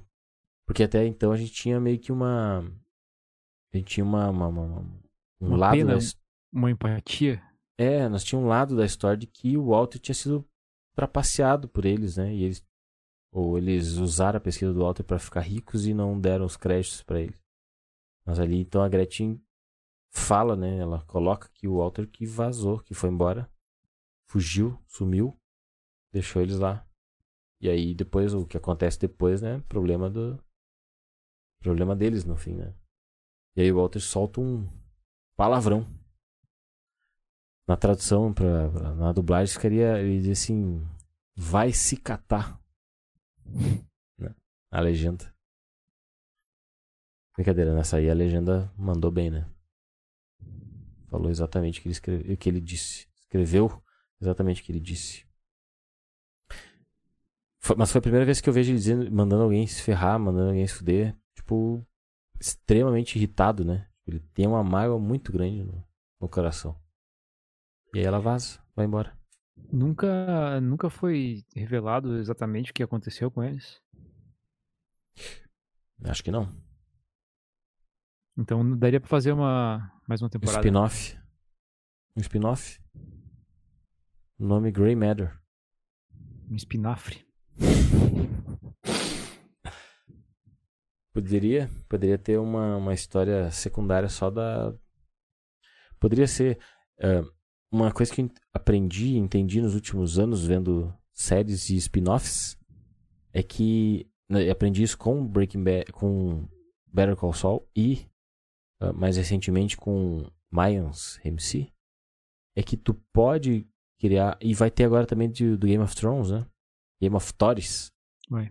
Eh, que tu pode criar histórias secundárias ou paralelas à história principal sem precisar recorrer a, a, a recursos e, e- e referências o tempo inteiro da, da, da main série, né, da série principal, né?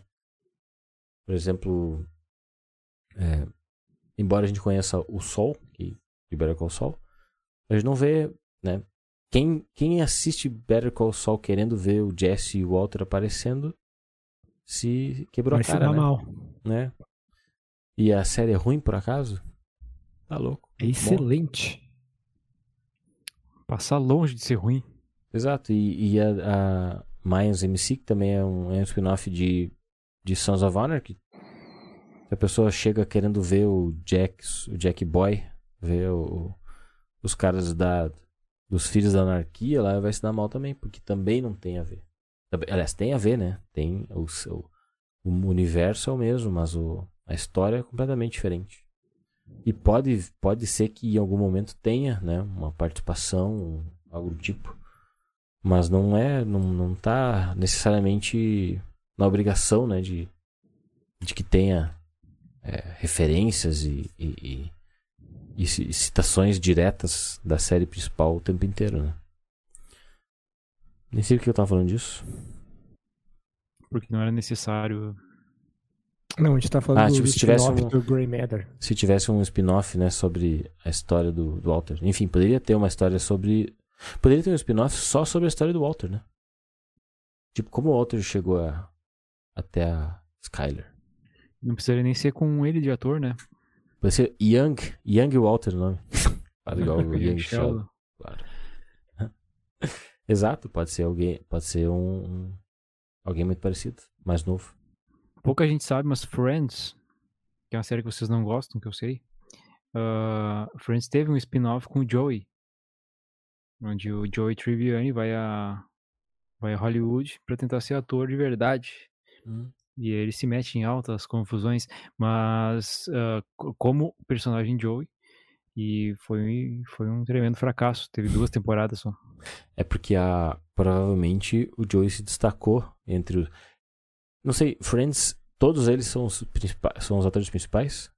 Sim, Ou os seis dentre, são. ou dentre os seis tem alguém que se então ele, o, o destaque individual era era na- nas interpretações mesmo, né? Ah, sim, ah, porém eu acredito que o, o Joey, o, o, o Matt LeBlanc, ele só conseguiu esse papel, na verdade, porque eu acho, eu acho que ele era o, o único que, dentre os seis, o que mais se identificava com o papel. Ele que mais gostava de fazer a série. Os outros estavam estavam muito exaustos já, eles não queriam mais saber daquilo. E o Joey ainda tinha ainda, ainda tinha saco pra isso. Então ele foi para uma spin-off. Os outros foram seguir outras carreiras, foram ser diretores, foram ser atores de filme, de cinema mesmo. Outros tentaram fazer outras séries, não conseguiram. Pode ir lá. Não, é- Pô, e saiu verdade- aquele episódio. Inclusive, o, o, o Gunther, Morreu hoje, né? Eu ia falar isso. Caiu, Gustavo. é, o Gunther morreu, morreu ontem, na verdade, eu acho. Eu caí? Não, Agora tá voltou, voltando aos poucos. Deu uma travadinha, mas tudo bem. O... Ué? Oh, peraí, não, não, peraí. tá tudo bem, tá tudo bem. Ô, Gustavo, Fala aí. saiu aquele tal episódio de Friends que ia sair agora Reunion? meses atrás. É. Saiu. É, na verdade, não foi um episódio, né? Foi só uma, uma Tipo, reunião entre, Um entre doczinho, né? amigos. Ah, eu achei que ia ser um. Foi uma homenagem, na verdade, pela, pelo aniversário da série. Tinha entendido que era um novo episódio. E o... Eu também tinha entendido dessa maneira. É, mas eles, na verdade, só montaram os cenários, eh, chamaram os atores, chamaram alguns convidados, alguns, algumas participações, inclusive a do Gunter. Que não vai E presencialmente, né? Foi só pra eles. Ah, não, ele manda um vídeo, né? Até porque ele já estava debilitado. Exatamente. É, e. ah, só que assim, ó, eu achei meio constrangedor. Porque assim, ó, os fãs, eles sabem tudo de cor. E eles. E os atores que estavam lá vivendo aquilo. Não lembro. Agora travamos. De- Agora travamos Agora legal. travamos com força agora. E seguimos travando. Nada. Não vou dizer Ó. nada, mas ele não. Cenas épicas. Gustavo. Foi muito bom, cara. Ficou travando Cara, pra que- que eu caralho. não caí aqui, meu. Ficou travando pra caramba. E aí, E eu só- quando voltou, tu tava nada. Nada. Mas é isso aí, é uma boa análise que tu fez, Gustavo. Muito bom. Não, Eu eu, vou ter que eu, não, assistir isso depois. eu não tiraria que- nem colocaria nada na tua observação. Aqui não fez nem sinal de, de, de que deu ruim na internet, cara. Que eu continuei loucura, ouvindo vocês, eu continuei me vendo normalmente. Parecia na propaganda da Vivo, sabe? Sim, É, paciência. Quem tava aqui comigo, escutou. Isso aí, tá certo. É, O que, que mais tem aqui pra gente falar ainda desse episódio? Esse episódio é isso. Ah, não, e aí depois a, a- só pra finalizar, a Gretchen liga pra Skyler depois pra dizer que eles não vão, né? Ela meio que acaba aceitando um pouco a mentira do Walter, né? Ela entra na mentira do Walter só pra dar a deixa, né? Ela liga pra Skyler pra dizer que eles infelizmente não vão mais poder ajudar no tratamento. né? E aí fica por isso mesmo. Ah, não, fica por isso mesmo. Não, a Skyler mete o pau, né? Ficou braba, né? Falou que eles estavam. Estavam se. Estavam falindo, né? Não. O Walter fala que ele, é, que eles é, estão ele fala, falindo. estão falindo esses coitados aí, trouxa. Vai ter que falar da parte principal desse episódio, né? Com é o- certeza. Que é o caixa eletrônico esmagando uma cabeça. Que, na minha opinião, é bem. Esse episódio. Essa parte do episódio não é menos interessante pra mim, na verdade. Nossa, sim, é, eu acho que o clímax do episódio é aquela tensão com o gurizinho ali que tu, tu fica nervoso de ver aquilo ali. É. E eu não gosto muito das gritaria, aquela mulher grita muito. Ah, é Quando, verdade. quando o Jesse entra com a arma e coisa, a mulher começa a gritar, enlouquecida. Claro, eles estavam sob efeitos das drogas. Mas enfim, a verdade, a verdade é que pra pagar a grana que eles deviam, supostamente, né? Eles oferecem o caixa eletrônico eles roubaram, né? E aí os cara, o cara fica tentando arrombar o caixa eletrônico. E aí ele tenta abrir por baixo, porque por cima ele não tava conseguindo, né? Batia, batia, não dava. E aí eles, é, eles inclinam o caixa eletrônico e o cara vai embaixo pra mexer. Só que os caras completamente drogados, né? Ficam discutindo e brigando o tempo inteiro, né? E aí a mulher, o cara começa a chamar a mulher de piranha, né? Ela fala, não me chama de piranha. E aí ele começa a, a indicar cada vez mais, né? Piranha, piranha, piranha, piranha. Ele fala piranha? Gustavo, já que tu tá fiscal de. Eu, tava, eu ia perguntar isso agora, eu não, eu não lembro, cara, qual a palavra, mas se eu não me engano, era, não, é- não era bitch? Eu acho que era bitch. Bitch, pode ser. Mas eu até vou, vou dar uma olhada aqui pra ver o que que era. E aí ela, Kink. Ela faz um, um sinal de lamber assim no dedo e empurra o caixa eletrônico né, em cima do cara. Que dá o barulho horroroso, né? Inclusive, eu mandei pra vocês o, o vídeo dos caras gravando os efeitos sonoros do joguinho lá do Mortal Kombat. Sim, muito legal. E Não. o. Não, não mandou pra mim, cara. Não, deve ter mandado no grupo, você que não viu. Fica É, silenciando o provável. grupo. Fica silenciando o grupo onde a gente discute as coisas e perde. E aí o. É, então, Max, te, te explico. O cara vai acompanhar os caras gravando os efeitos sonoros do jogo do Mortal Kombat, o mais recente que teve. E aí. E é aquilo que a gente já tinha conversado uma vez, sabe? Que, por exemplo, pra gravar uma cabeça sendo esmagada, em vez de esmagar uma cabeça e gravar com o microfone, o cara pega um pimentão. Um rep... Ah, um pimentão. né? A cabeça é um pimentão, né? Ele pega e. Bah, que massa. Então, tipo, eles gravam todos os esquemas. O cara que tá lá participando junto grava uma. Um, esmaga um, um tomate, sabe? Coisas assim, perto do microfone. E é esses ruídos que eles usam pra. E o ruído, o som, né? O efeito sonoro usado ali na. Quando o caixa-tronco cai na cabeça do cara é bem semelhante a esse do. Da cabeça quebrando. Que é um pimentãozinho assim. E o, claro, né? O sangue. Aqui.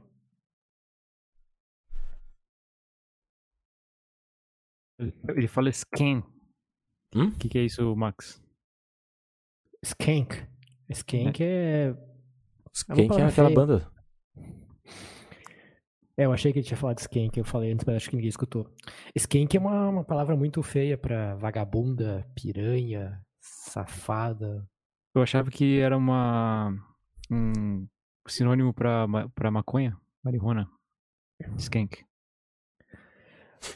E, e- ma- É, mas agora eu fiquei curioso mesmo. Skank não escreve Skank mesmo? Igual a banda aqui do Uhum. Brasil? Eu acho que é. Deixa eu ver aqui. Que loucura, Jorge. Será que eles sabem disso? A, a tradução, a tradução tá- traz como vira-lata, na verdade. Hum. Igual tem um- aquele, aquele print épico, né? De um tweet lá do, do Samuel Rosa falando alguma coisa e um cara reclamando embaixo. Ah, vocês estão falando do quê, mano? Tu tem aquela música lá, Macaco Cidadão, não sei o quê. Daí o cara disse, Pacato Cidadão, por favor, o Samuel Rosa bota embaixo. Muito bom. Pacato Cidadão, pelo amor de Deus, cara. e o Gustavo falou que o Jesse perdeu, né, o, o Emmy de melhor ator coadjuvante em 2009 pro Benjamin Linus. Que vamos combinar, merecidíssimo, né? O papel dele em Lost é espetacular. Não, não sei se É. pra ganhar o Emmy, mas é que eu gostava É. muito dele em Lost. Pra mim ele era o- ele era tipo mais importante que o Rodrigo Santoro naquele episódio da Belém. mais Não importante precisava muito. mais importante que o. Meu Deus, como é que era o nome do cara, mano? Dos, a- do, do, do, o Deus lá e o, o branco e o preto, né? Ah, o, Bosch. o Lucifer no Sobrenatural. Ele é o Lucifer? Ele é o Lucifer no Ah, Sobrenatural. o Jacob? É o Jacob e o, e o, e o Fumaça, né? Fumacinha. Sim. O Fumacinha que é o Bosch. Vocês já viram essa série, não? Uma série Não. do Prime Video, acho. Bosch. Uma série policial com esse ator aí. Esse ator é bem famoso. E ele. Ele também faz um irlandês em Sons of Anarchy. Então, deixa eu, deixa eu meter um gancho aqui. Ah, nesse mesmo ano, sabe quem ganhou o prêmio de melhor ator? Opa, desculpa, de melhor série cômica VIP. nesse. Uh, 30 Rock. Vocês lembram dessa série? Uhum. Não, vocês não lembram. E, e quem ganhou o Oscar, o Oscar, quem ganhou o Emmy de melhor ator ah, de, de comédia Brian Foi um- foi um cara chamado Alec Baldwin. Olha aí. Olha o gancho. Ah, Olha o gancho. Exatamente, cara. Alec Baldwin que tá envolvido. Melhor ator, em- melhor ator em série cômica, tá? Só pra. Legal, ele, né? ele, ele ganhou do Steve Carell em The Office. Muito bom. The Office em 2009, isso? É, cara, ele ganhou do Steve Carell, ele ganhou do Charlie Sheen. Ele Lixo. ganhou, ele ganhou do Tim Parsons. Quem que é o Tim Bom. Parsons? Big Sheldon Bang Theory. Cooper. Ah, claro. E, obviamente, o Bryan Cranston ganhou por melhor, melhor ator em série dramática, ganhando do Mentalista. Não, Ganhando- o Brian cara- Cranston. O Brian Cranston ganha. Eu não sei se é em 2009, porque ele ganha quatro, né? Sim. Ele ganha quatro, quatro troféus, quatro Emmys como de ator e um como diretor, se não me engano, ou de produtor. É, E Breaking Bad recebe, se não me engano, 11 ou 12 prêmios, né? Breaking Bad é um Uma máquina Avass- de prêmios. avassaladora. E, Gustavo, só pra contribuir com o que tu falou de, de ter uma série que tu acha legal e daí tu pesquisar tudo que tu faz do, dos atores que tu gosta, eu adoro assistir as premiações das pessoas que eu gosto. Eu tô- também, cara. ah, o- os discursos, né? E a, a premiação, tipo, o momento que anunciam ali, já assisti centenas de vezes o do Brian Cranston, do, do Aaron Paul. Muito bom. Inclusive, Totalmente. no mais recente foi o, o último prêmio do, do Brian Cranston por Breaking Bad em 2014, né? E é muito bom de ver, tipo, na sequência, por exemplo, que tu vê os primeiros, né? Que, tipo, o primeiro é meio que uma surpresa. No de 2014, que já ganhou, tipo, de novo já, né? Ganhou e, se eu não me engano, em 2014, ele ganhou, acho que dois ou dois seguidos, ou, dois, ou três seguidos. Até dá pra procurar isso. E ele, tipo, no último, assim, já, já é meio que, tipo, ah, né? Ele só faz uma carinha assim, mais um, De sabe? novo. Tem mais E, tipo- espaço pra guardar essas E, tipo, merdas. o cara ganha de, de outros caras muito bons, né? Por exemplo, ganha do Michael C. Hall, de Dexter, ganha do, Michael C. do John Hamm de Mad do. John Hamm, de Mad Men, que acho que o John Hamm é o cara que mais amar- amargou derrota, né? De, ele, tipo, porque Mad Men tem oito temporadas? Quantas temporadas tem? Sete. Sete. Sete temporadas e acho que ele, ele é indicado em quase Sete. todas. Sete. Sete. Ele é indicado em quase todas, né? Tá- Todos os anos. E acho que ele ganha uma vez e foi agora, mais recente, né? Eu acho que ele ganhou. Ele ganhou na Ganhou agora né? pela, pela ponta em Unbreakable Kimmy Schmidt. Ah, e nem foi por Mad Men. Que Não, tô loucura. brincando, tá? Tô brincando. Porra. Não, ele, ele ganhou por Mad Men. ele fez um Ah, tá. papel muito besta na Kimmy Schmidt. Ah, tá.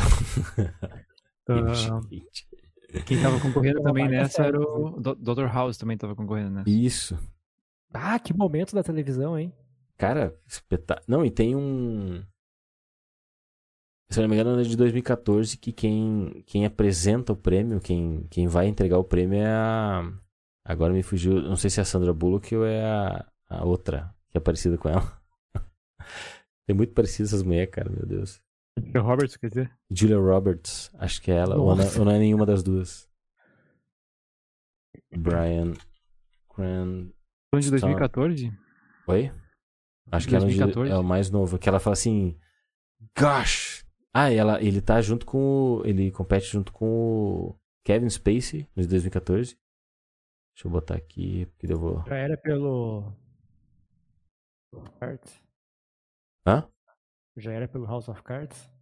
Era pelo House of Cards. E, é, e tem o, o outro lá, o Jeff Daniels também, que é do Newsroom, né? É Jeff Daniels o nome dele? É, né? Gustavo. De, de qual Não. série? É Jeff Daniels, do, do- da série The Newsroom. Que é o, De, o Debbie, do Sim, Lloyd. ele faz também The, The Looming Towers. O John Hamm. E aí, o, quando ela vai anunciar, ela diz: Gosh, eu não queria estar competindo nessa, nessa categoria, né? Que é só os.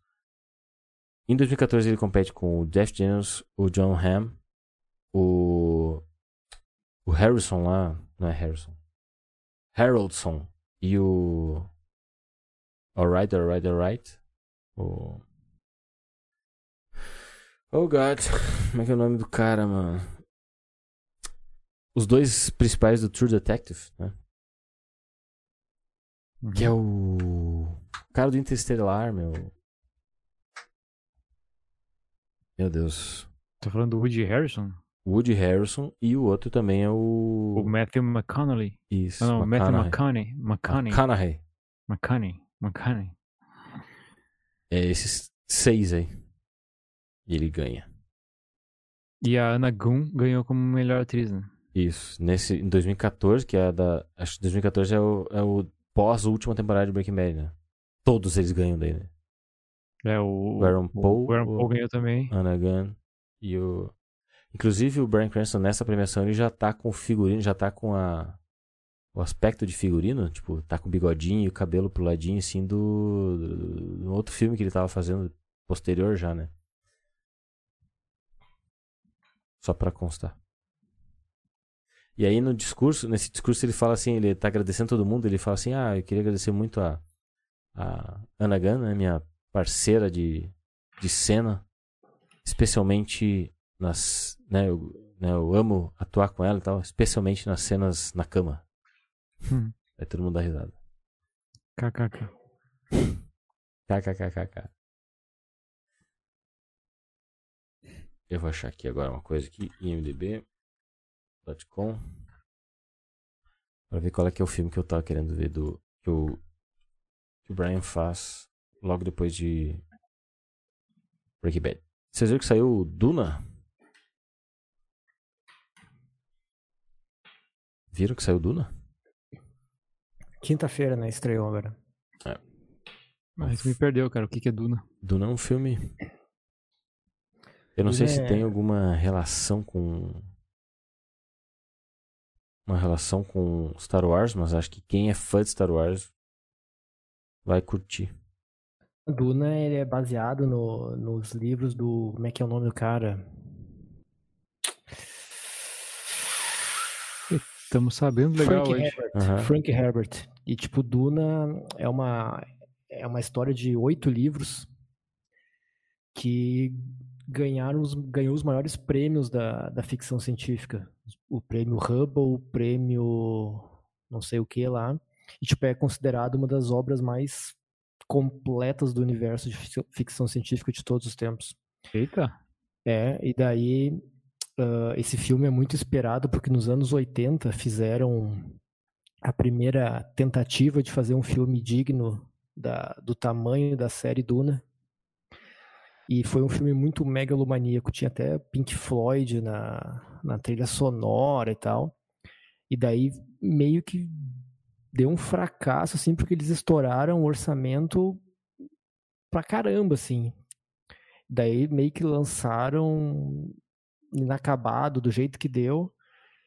E a galera ficou tipo, pô, mas alguém tem que fazer um filme decente de Duna, de Duna merece, né? Já ganhei. Todo mundo que é nerd conhece, gosta, sabe, inspirou tudo que é série, filme que veio depois dele, nessas coisas de, de planeta, de civilização interplanetária. E aí agora saiu esse filme aí que tá muito. Saiu com peso de. Tá hypado. É, tipo. Eu sabe? escutei, escutei no rádio aqui na minha cidade a propaganda do, da estreia dele no cinema aqui da região. Uhum. Nos cinemas aqui da região. Que tem todas as cidades ao redor tem cinema menos aqui. E aí agora eu tô olhando aqui um puta de um elenco mesmo. E... Tem Josh Brolin, tem Jason Momoa. O, J- Tem- o Josh Zendaya. é o do. É o do Star Wars? É dos Goonies. Ele é um dos Goonies.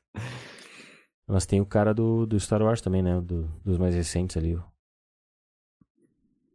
Hum, Eu não vou lembrar o nome agora. pode ser esse Timothy Chalamet aqui, talvez, mas não me, não me vem ninguém à cabeça aqui dessa galera. Certeza. Mas ele é tipo o principal do, do- dos últimos Star Wars. Hum. Lembro não. O Oscar Isaac. Ele fez Star Wars, né? Não lembro dele em Star Wars. Ah, ele, ah, podia- ah, acho que ele era um Stormtrooper. Verdade. Ele é o Po. O Paul? Não, não, não, não, não, não. Pera aí. Ele é o Paul Dameron. Pô, Dameron. Dameron.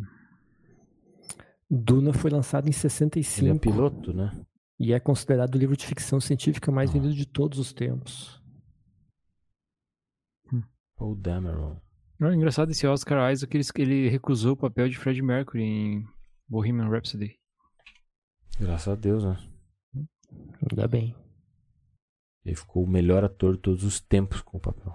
Esse é outra temática legal, né? Os caras que recusaram papéis e que foram sucesso depois. Ah, mas acho que a gente tá sendo. É, tá sendo dramático em dizer que. Graças a Deus, né? Porque tem muita gente que fala que o filme do, do Queen não foi tão bom assim, né? Que a atuação, principalmente, do. Do glorioso. Como é que é o nome dele, Max? Rami Malek. Rami. Malek. Remy Malek, que não sai do personagem de Mr. Robot, né? Ele pessoalmente é igual. Elliot. É o próprio. Mr. Robot tem um ator muito bom que parece ter. É, se não é muito famoso, que é o. Ai, cara, eu vou ter que começar a pesquisar as coisas antes de falar, né? Porque eu sempre. Mas é que, é que essas, esses assuntos vêm depois, como é que tu vai saber que tu vai Exato, trazer, né? não tem como. impossível. tem, tem que ser muito bom e ter isso aí tudo na cabeça. Que É, nem eu. Capaz. tá Certo, brincando. muito bom, verdade. Que eu pesquiso muito rápido. É que eu tenho pouca coisa pra fazer aqui enquanto tô transmitindo, né? Não, não é desculpa, não. Ah, sabe aquela história do diamante que o. Tu já achou aí? Pode falar, É o. Christian Slater. Que, que inclusive tá em Doutor Morte. Não sei se eu já indiquei essa série pra vocês aqui nesse podcast. Dr. Morte, ele tá. Hoje não, hoje não ainda. Hoje, hoje não ainda. Em Doutor Morte, o, o Christian Slater está na série. Ele é o melhor ator da série, disparado. Depois vem o Alec Baldwin e depois vem o Joshua Jackson. Mas o, o Alec Baldwin também tá na série, né? O, eu tô- é o segundo gancho que eu dou com o Alec Baldwin já. Do Dr. Morte, ele tá, o Alec Baldwin. Sim, ele é um, um dos personagens principais. Tá, mas e o ator principal? O ator principal, na verdade, é coadjuvante quase. O Dr. Morte não aparece muito. O Dr. Morte, ele é um. um eu, é que eu só falava lá, spoiler. Pô, ninguém vai assistir, né? Só nós vamos assistir esse negócio. e, e quando eu digo nós, eu digo só eu e tu, né, Marcio? É. O Max vai ter que ouvir o podcast mesmo. O Dr. Morte em si, ele é um, ele é um, um loser total, um perdedor. É- Ele é retratado como um imbecil na, na série. Hum.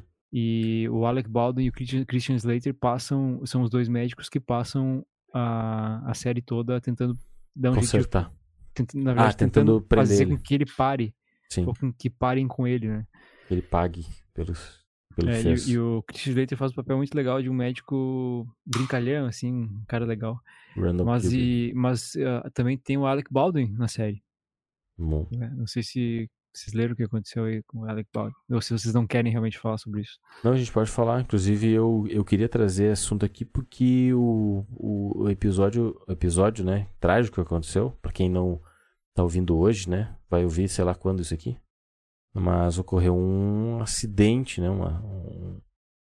Tá sendo investigado, né, mas aparentemente o Alec Baldwin, num, nas, num- num- numa gravação de um filme de Velho Oeste, Faroeste, assim, ele aponta a arma para uma dire... Na verdade, ele não aponta para a diretora, ele aponta para uma para a câmera, Na né? câmera, né? Aponta para a câmera e dispara uma arma que era para não conter munições, mas pelo jeito tinha uma munição de verdade, né?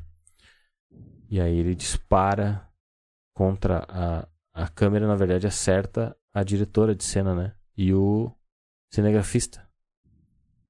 Ou não é o cinegrafista? É, ele É. pega na, na, na diretora de fotografia do filme. E só que o troço é muito maior, né? A treta é muito maior do que cada dia aparece coisa nova, né? Eu, isso, as tretas eu não tô sabendo, cara. Eu sei que isso aconteceu já com o filho do Bruce Lee, né? Uhum. O filho do Bruce Brandon Lee. O famoso gravando o corvo. O corvo, exatamente. Eu, eu também achei que na, na- no caso do filho do Bruce Lee tinha. Era. é, O fato de. É que a munição de festim, que não é. De festim, né? Que não é. Que não tem o projétil, não tem o, o chumbo na ponta. Ela também causa uma explosão. E eventualmente, se você colocar um pedacinho de madeira ou qualquer coisa dentro do tubo da, da arma e disparar de festim, aquela explosão ocorre igual e aquela qualquer fragmento que estiver dentro do cano da arma vira um projétil também, entendeu? Eu achava que esses erros né, nas gravações fossem tivessem a ver com, com isso, né? Mas aparentemente não. né? No, no, no caso do filho do Bruce Lee e eh, nesse também existia a munição de verdade, né? Aparentemente. Por enquanto, né? Mas tem umas outras tretas, Gustavo, que é ah, alguns membros do, do- da crew do filme ah, já tinham pedido demissão e estavam protestando contra as, as péssimas condições de trabalho do filme. né? Ah, tinha, parece que eles tinham que viajar 200 km por dia para gravar, não tinha hotel na redondeza. Ou a produção não pagava hotel na redondeza, onde eles estavam gravando o filme lá. Eles tinham que fazer uma viagem de 100 km para ir, 100 km para voltar todos os dias para gravar.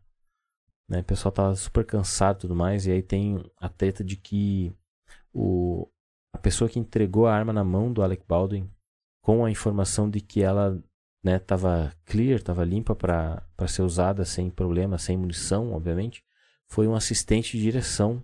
E essa não é a função de um assistente de direção. Então faltou ali alguém que é, fosse o responsável por fazer essa averiguação e entregar na mão do ator. Né? Uh, aí também tem outra treta que a menina que é responsável pelas armas, ela é filha de um cara que trabalhou por 40 anos cedendo armas para os sets de filmagem, né? E ela agora está assumindo a, os passos do pai. Ela tem 24 anos, né? Então eles levantam uma questão de que ela talvez não estivesse preparada para isso. E inclusive no filme anterior, ela participou do Era uma vez no Oeste, inclusive. Uh, e daí se levanta uma do, questão do podcast do É, podcast, cara. Ah, não. Era uma vez Hollywood, né? o filme. Ah, tá, entendi. Desculpa aí, Potter e Tarantino. Aí, uh, ela supostamente, aparentemente, ela também não estava muito segura. E teve, né, tipo, tinha comentado que não estava muito segura, estava com medo, né, de, de né, das responsabilidades de filmes sérios, filmes grandes e tal. Mas ela estava trabalhando nesse também. Então, teve esse tipo de erro, né? E obviamente que o Alec Baldwin não sabia né, que a arma tinha munição de verdade. Tava só fazendo o trabalho dele, né? E a cena realmente era mirar na câmera e atirar. Pelo jeito, sim. Era uma cena provavelmente de. Eu não sei se era de frente, se era abaixado, entendeu? Tipo, como se fosse um, alguém que tá rendido e tu mira para baixo pra matar a pessoa. Algo do tipo. E aí levanta toda uma discussão sobre o uso de munição, inclusive uso de festim, né? Que muita gente já já fez pesquisa e tal, que não há necessidade de, de ter munição, nem de festim não precisa ter. Que segundo o, eu, isso eu vi lá no Twitter do Pablo Vilaça, aquele crítico de cinema. Uh, que inclusive os caras dizem que normalmente aquele clarão que dá quando uma arma tira, né? Ele normalmente o clarão real que dá ali na hora da gravação não ajuda muito, eles têm que refazer e, e intensificar no pós-produção, né? Então não tem por que ter o tiro de fisting, né? Obviamente nem o, o real, uh, porque dá para ser feito por pós-produção. E aí alguém diz assim, ah, mas e o, o, o solavanco, né? o recuo da arma quando dá o tiro. Daí o cara, inclusive, disse: Bom, pra isso que servem os atores, né? O cara finge que teve um recuo ali na hora do tiro.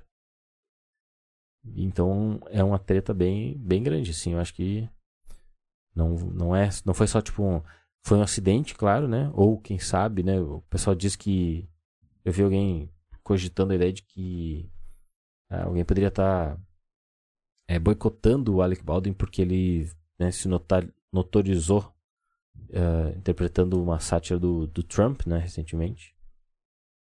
Parece estar alguém querendo abalá-lo. É, né? É que eu fico pensando assim, ó, cara, quantos filmes de guerra foram feitos? Quantos filmes. Olha os, os filmes do Tarantino, a quantidade de tiro que tem. Sabe? Hum, sei lá. E Nunca aconteceu nesses, nesses filmes que são só sobre isso. Claro que o, que o, o era um western, né? Também é um bang bang. Inclusive tem o Jensen, Jensen Ackles no. Jensen Ackles no, Aham, no tá. elenco. Sobrenatural. Uhum. Ah, e.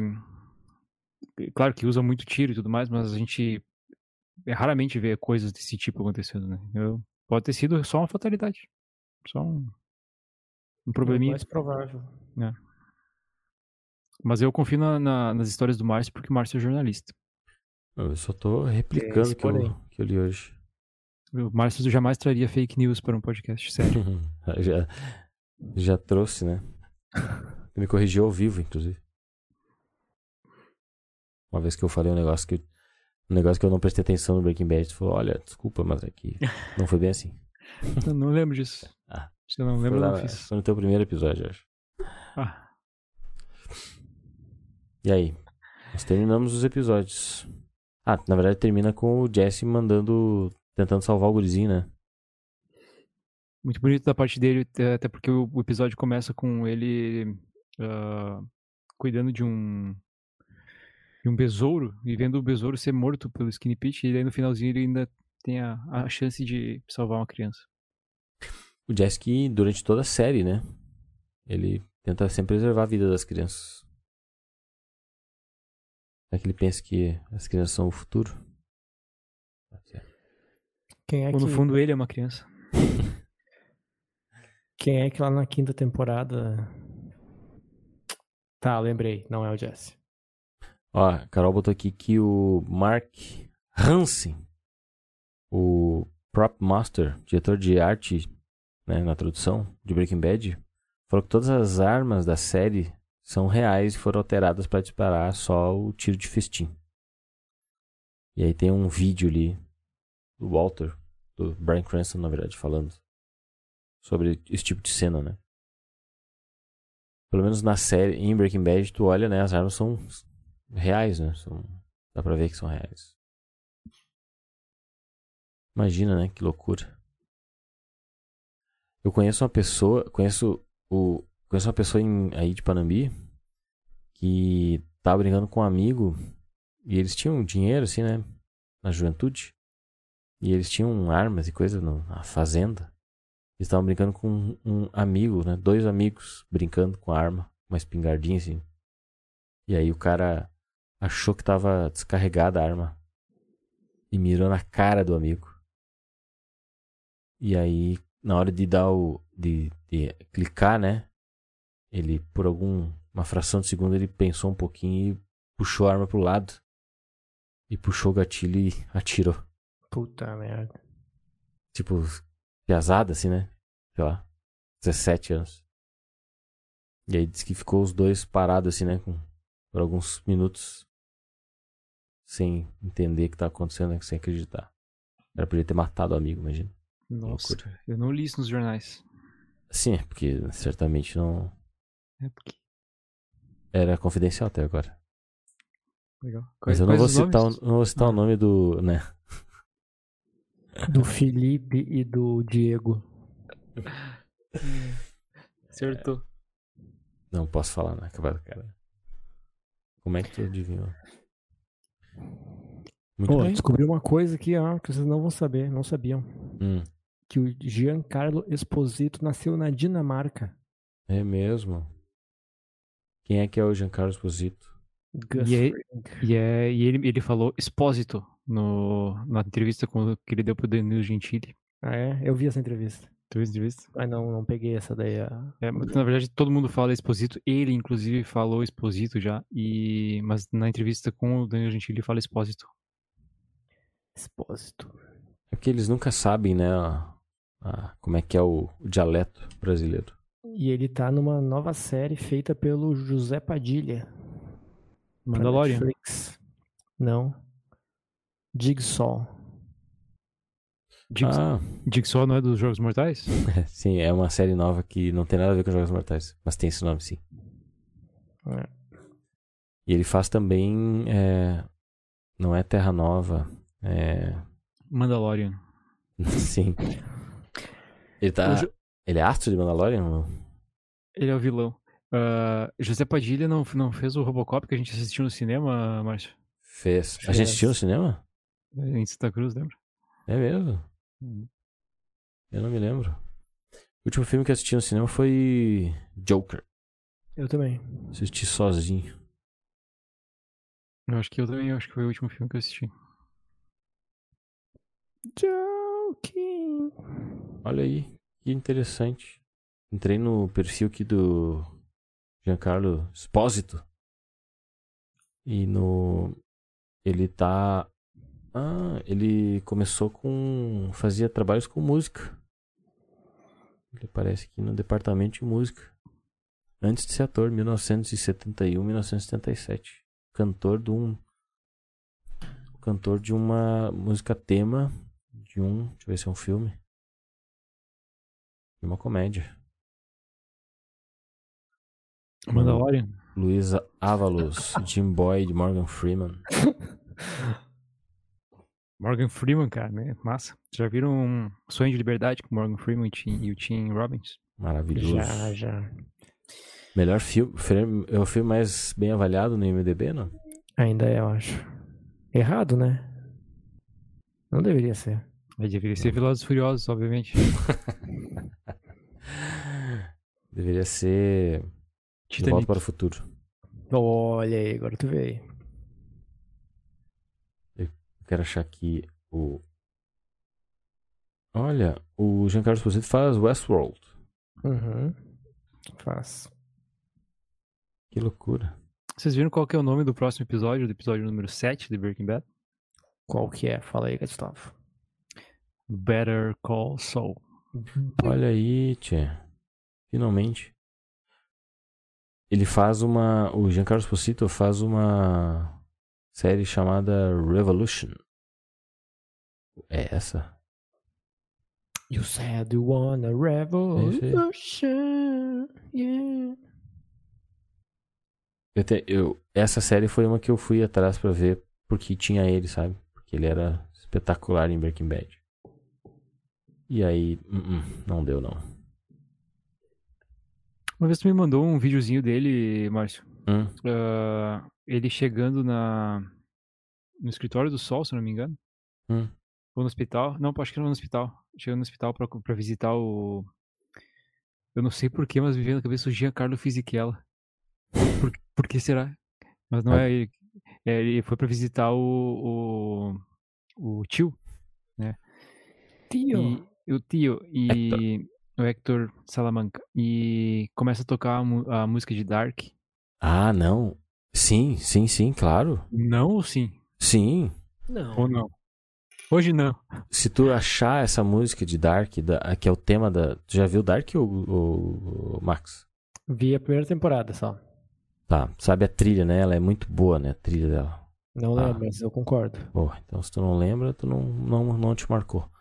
Mas a trilha de abertura dela é espetacular. Aí se tu achar a música no YouTube, se tu for lá no. no, no, no, no, clipe dessa música, no YouTube, vai ter lá um comentário escrito assim: 50% né, da- das, das pessoas que estão ali ouvindo são fãs de Breaking Bad, 50% são fãs de Dark e 0% são fãs da banda mesmo. né? Todo Boa mundo, vai, todo mundo vai lá pra ouvir depois, né? E sim, cara, eu fiquei. Eu fiquei, tipo, parecia montagem, sabe? Parecia que alguém tinha botado a trilha ali na hora. Eu não acreditei. Eu tô louco pra rever essa cena, assistindo os episódios pra tipo, gritar na hora. Porque essa abertura é muito boa. E aí na cena mesmo, né? É muito boa mesmo. É, a cena é muito boa mesmo, cara. E, porque é- e ela é a, a- é, sem spoiler, né? Vamos esperar.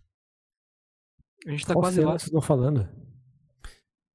É, é, é a última caminhada do Gus Fring. Ah, tá. Falei. Pronto, falei. Penúltima. É. Boa. Eu, eu não sei se tu percebeu, mas eu gosto de te corrigir, Marcio. mas é de brincadeirinha. É isso Hoje aí. eu, tava, hoje eu entrei numa discussão no, no Twitter por causa de uma. Por causa de uma lista. Aquele site sem nenhum tipo de critério, sem nenhuma. nenhuma ah, relevância pro jornalismo. City 3. BBC News, BBC Brasil. A BBC, na verdade, é BBC Culture. Obviamente, tô brincando, né? Ah, eles lançaram um ranking das 10 melhores séries. Segundo um monte de especialistas, críticos de cinema e blá blá blá blá blá. Ah, lixo. Aí eu pensei, não, vou, vou até abrir essa porcaria aqui pra ver. Que eles vão botar Breaking Bad se não for no primeiro lugar, né? Aí os caras me botam Breaking Bad em, em terceiro. O primeiro Quem tá foi Seinfeld, Sopranos. Não. Sopranos não tá ali na, no top 10. Tá nem na lista. The Wire eles elegeram como a, a melhor. The Wired. The Wire. Ah, Wired. Wired é a revista. Ah, deixa eu pegar aqui, BBC. Botaram uh, Desperate Housewives. Não, botaram a Não, não é décima. uma lista séria inteira. Não é Aqui, Mad Men, com certeza. Aqui, vamos lá. Vou puxar as. As 20, vou falar pra vocês. Tá? Do, do 1 pro 20 ou do 20 pro 1? Do 20 pro 1, claro. Ótimo. The Thick of It. Não faço a menor ideia que série é essa. Não, também não. Em 19 tá Lost. Devia Que bom Que entrou, que bom que entrou na lista. Hã? Que Não. bom que entrou na lista. Mas é Não. só prova que a lista não tem nenhuma relevância. Tem Eu acho que, que nem- ela que Lost devia- nem entra. Não, ela devia estar mais pra cima, porque na época Lost mudou o jeito que a gente vê série. não Exato, pode Lost tem que estar dentro do top 10. Isso não pode É. ser. Aí em conta. 18 está Deadwood. Eu não conheço também. Não conheço. Mas aparentemente tem duas temporadas só. Sério, com duas temporadas nem devia estar aqui. É uma de faroeste? Não sei. Só tem o nome que não tem Ah, tá. foto. Madeira, Aí- madeira morta? É.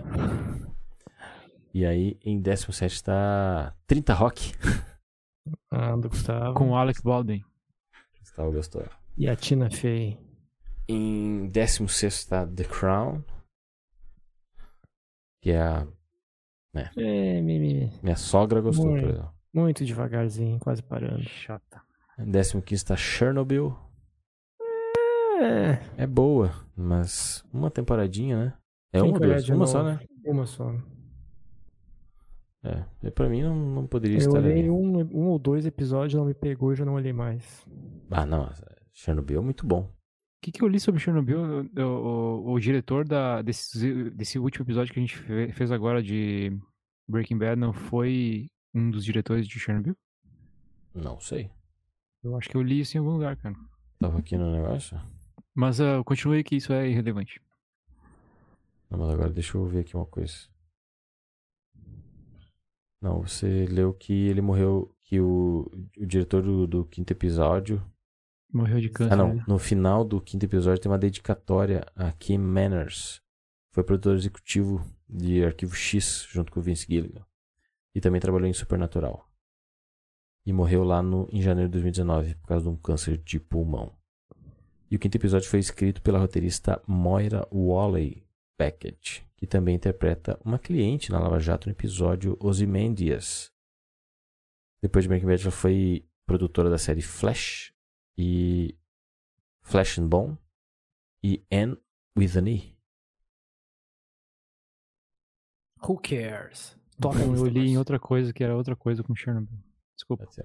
A Chernobyl é muito bom, Gustavo, porque o cara, tu, tu meio que tu sabe o sabe a história, né? Um pouco da história.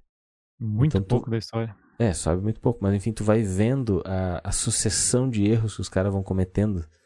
E quando eles pensam numa solução que vai salvar eles, sabe? Tu pensa, "Pff, caras, olha o que os caras estão fazendo, entendeu? Muito bom nesse sentido. Por exemplo, o cara lá fala, não, o- o- acho que a única forma de conter a radiação é tacar areia em cima. Aí quando os caras jogam areia em cima lá, tipo, piora muito, né? Aí vira o, o Homem de Areia do Batman lá. É muito bom. Não, a- essa vale a pena assistir, confesso. Eu conheci uma pessoa que Aliás, Viu? Que, Viu? que estava lá. estava lá. Sério? Sério. Mentira. É, tanto não conhece a pessoa, É. se ela viu. É de muitos quilômetros, mas ela viu. Verdade. Eu não posso acreditar nessa Com- com- lorota. Quando era criança, inclusive. Daí depois eles, tipo, eles viram acontecer, viram toda a movimentação. Eles tiveram que tomar iodo, se não me engano. Sim. E depois daí saíram de lá, né? Obviamente. E enxergava o clarão no céu? Isso, exatamente. O risco da, da que, radiação? não- eh, ele tinha falado alguma coisa de entre 200 quilômetros, algo assim. Que massa. Não. E- Massa, tipo. Eu conheci em Santa Cruz do Sul, inclusive. É mesmo? Não vou falar, obviamente, quem é, mas. Mas se a gente procurar a comunidade ucraniana aqui no em Santa Cruz do Sul, rapidinho a gente descobre. Se tiver mais que é. duas famílias, é muito. Depois tu fala em off pra nós aí. Tá. Sim, pode deixar. Ah, em 14, em 14 tá Atlanta. Ah, com o Dave Chandler. Balbino. Gambino. This is America. E em 13 tá Twin Peaks, o retorno, não a primeira. Sai fora. eu quero. Eu já tô aqui há muitos anos com Twin Peaks no meu computador pra assistir. Não consegui ainda. Olha aí. Em décimo segundo tá Six Feet Under. Uma banda muito boa de death metal, mas a série eu não conheço. A série é uma, uma, uma, uma que é uma série de comédia, né? E que lançou o nosso querido Michael C. Hall. Não sei se lançou, mas ele se notarizoou. O que, que ele faz? Ele tá em Six Feet Under, cara. Não é? Agora, agora tu me pegou. Que outra coisa que esse Será cara que eu faz? falei uma fake news? Michael C. Hall é o Dexter. Ah, tá, o alemãozinho.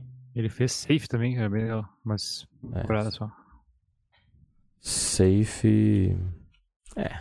É. Tá bom. Se realmente ele faz, o- ele interpreta David Fisher em Ah, Six, Six Feet Under. Eu vou Eu ter que assistir essa série por causa dele agora. Eu sabia que ele era. que ele tinha saído ali. Dessa aí. E aí, em décimo primeiro está Bojack Horseman. Segundo a BBC, vale lembrar. Segundo os críticos. Eu tô assistindo, que- mas meio, meio que assim, ó, porque, né, disseram que era boa e tal, mas uh, Eu não chega um nem, nem coça o, não coça o dedão do Rick, Rick and Morty, sinceramente. Boa. Eu vi uma, um vídeo de gente, Polêmica. de dois caras viciados em série fazendo um tier list, né, das melhores séries de todos os tempos, tá, blá, blá, blá, blá, blá. E aí, Bo, ah, BoJack Horseman tava na, no- na primeira prateleira, né, onde segundo a, a ordem dele só podia ter três, né, títulos. E obviamente eles esperaram Breaking, deixaram Breaking Bad pra ser a última escolhida. Eu já comentei isso em outros episódios. E aí tinha é, BoJack Horseman, The Office e Sopranos, né? E tinha Breaking Bad para entrar na entrar naquela prateleira. Então eles deveriam tirar um uma um título desses, né? E aí, segundo a interpretação deles, eles tiram o BoJack porque não, minto, tiram The Office. Ah, Botam eu The Office na, na prateleira mais abaixo porque segundo eles as primeiras temporadas de The Office não são tão boas. Falando em The Office, e, uh, outra, outra pessoa que, que está em, em Six Feet Under é o Rain, Rain Wilson, que faz o Dwight. Dwight Schrute. Hum, Também tá em Six Feet Under.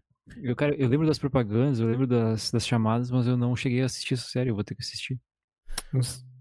Aí que tá, eu nunca, nunca tinha visto alguma outra série que o Dwight tinha participado. Ou filme, ou alguma coisa. E a carinha do Michael C. Hall nessa série aqui é, é super novo, né? é um jovenzinho, meu Deus.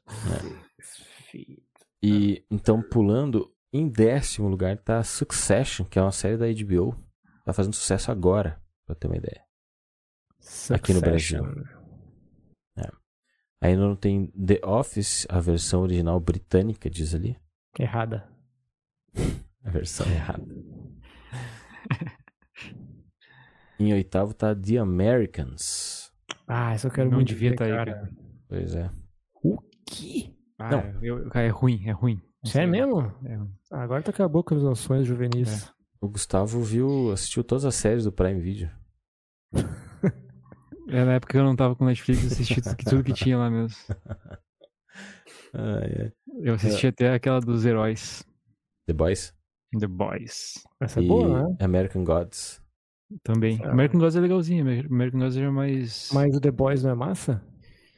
É boa. Mas, mas, é, mas é bobinha assim também. E o Invincible, o desenho aquele. Não assisti.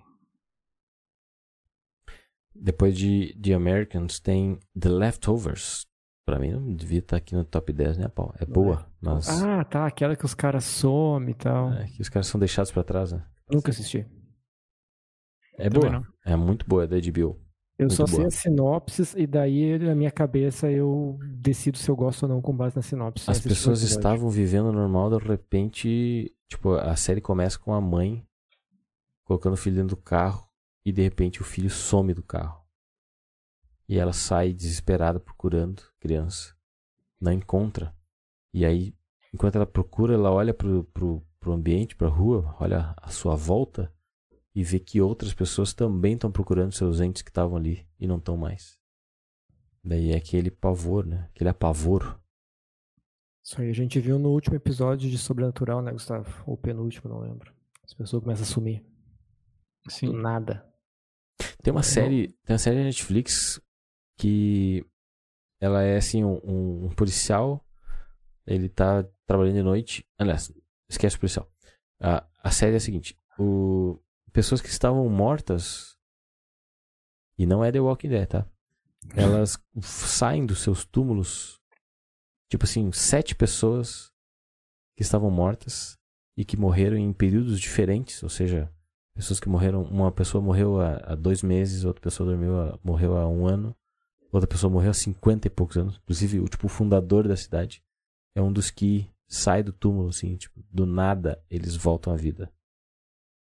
E aí entra o policial, porque uma das pessoas que sobrevive, que volta à vida, é a, é a mulher dele que tinha falecido. Eu não lembro o nome da série agora, mas fica aí. A informação Eu, totalmente eu inútil. Sobre a série aí, parece ser bem boa. É uma boa sinopse. É, mas é que Me ficou... lembra thriller do Michael Jackson. Isso aí é o, é o plot É a trilha do- twist do, do incidente em Antares, do Érico Veríssimo. Hum, Tem, O, tem o uma- Márcio tem uma teoria sobre o Érico Veríssimo, inclusive. eu tenho uma teoria? Ah, Uhum. eu tenho mesmo. não, na verdade não é uma teoria, é uma acusação, né? É uma acusação, é forte. Eu entrevistei uma vez, Gustavo, um, um senhor lá de Panambi. Eu? Gustavo? Ah? Ah, desculpa, o Max. Ah, tá, obrigado. Entrevistei um senhor lá de Panambi que estava escrevendo um livro. Inclusive, minha sogra tem o livro desse cara, do seu. Como é que é o nome É melhor dele? não falar, melhor não falar. E aí, ele acusa a família do Érico Veríssimo de, De roubar. roubar uma. Porque no período da- da- da- da- do nazismo, né? Panambi é uma cidade predominantemente alemã. E segundo esse senhor, Panambi tinha uma das maiores bibliotecas de história alemã do Brasil, né? Não sei se era do Brasil, mas era de- era uma biblioteca grandi, grandíssima e riquíssima em, em conteúdo histórico, né? Livros Uhum. e tudo mais de história. E segundo esse senhor, na época que o nazismo caiu, né? ah, essa biblioteca de Panambi foi saqueada, né? Foi invadida e saqueada pelos pelos pelas pessoas, Pelos americanos, é, os britânicos e os franceses. Exatamente. E ele Panambi. acusa a família do Érico Ver... Não, de Cruz Alta, né? Ele acusa... O Érico Veríssimo é de Cruz Alta, que é uma cidade ao lado de Panambi. E ele acusa... Na época ela não era de. ah, Panambi não pertencia a Cruz Alta? Eu acho que Panambi Ah, era, só, era só um. Eu também não lembro agora, mas. Mas ele, ele acusa a família do Érico Veríssimo de ter contraventado, né? De ter pego esse, esse material riquíssimo, muitos livros, ter roubado, né? Os livros que faziam parte da, da história da alemã, história da cidade, enfim. ali. É essa a acusação apenas. Em 54, Panambi se emancipou. Pertencia à Cruz Alta. É, agora você que está vendo o nosso podcast pode fazer um corte. Márcio acusa a família de Érico Veríssimo de roubo. E bota no YouTube aí pra gente bombar. É isso aí. Meu pai nasceu em 54, mesmo ano do emancipa- emancipamento emancipamento, Panambi.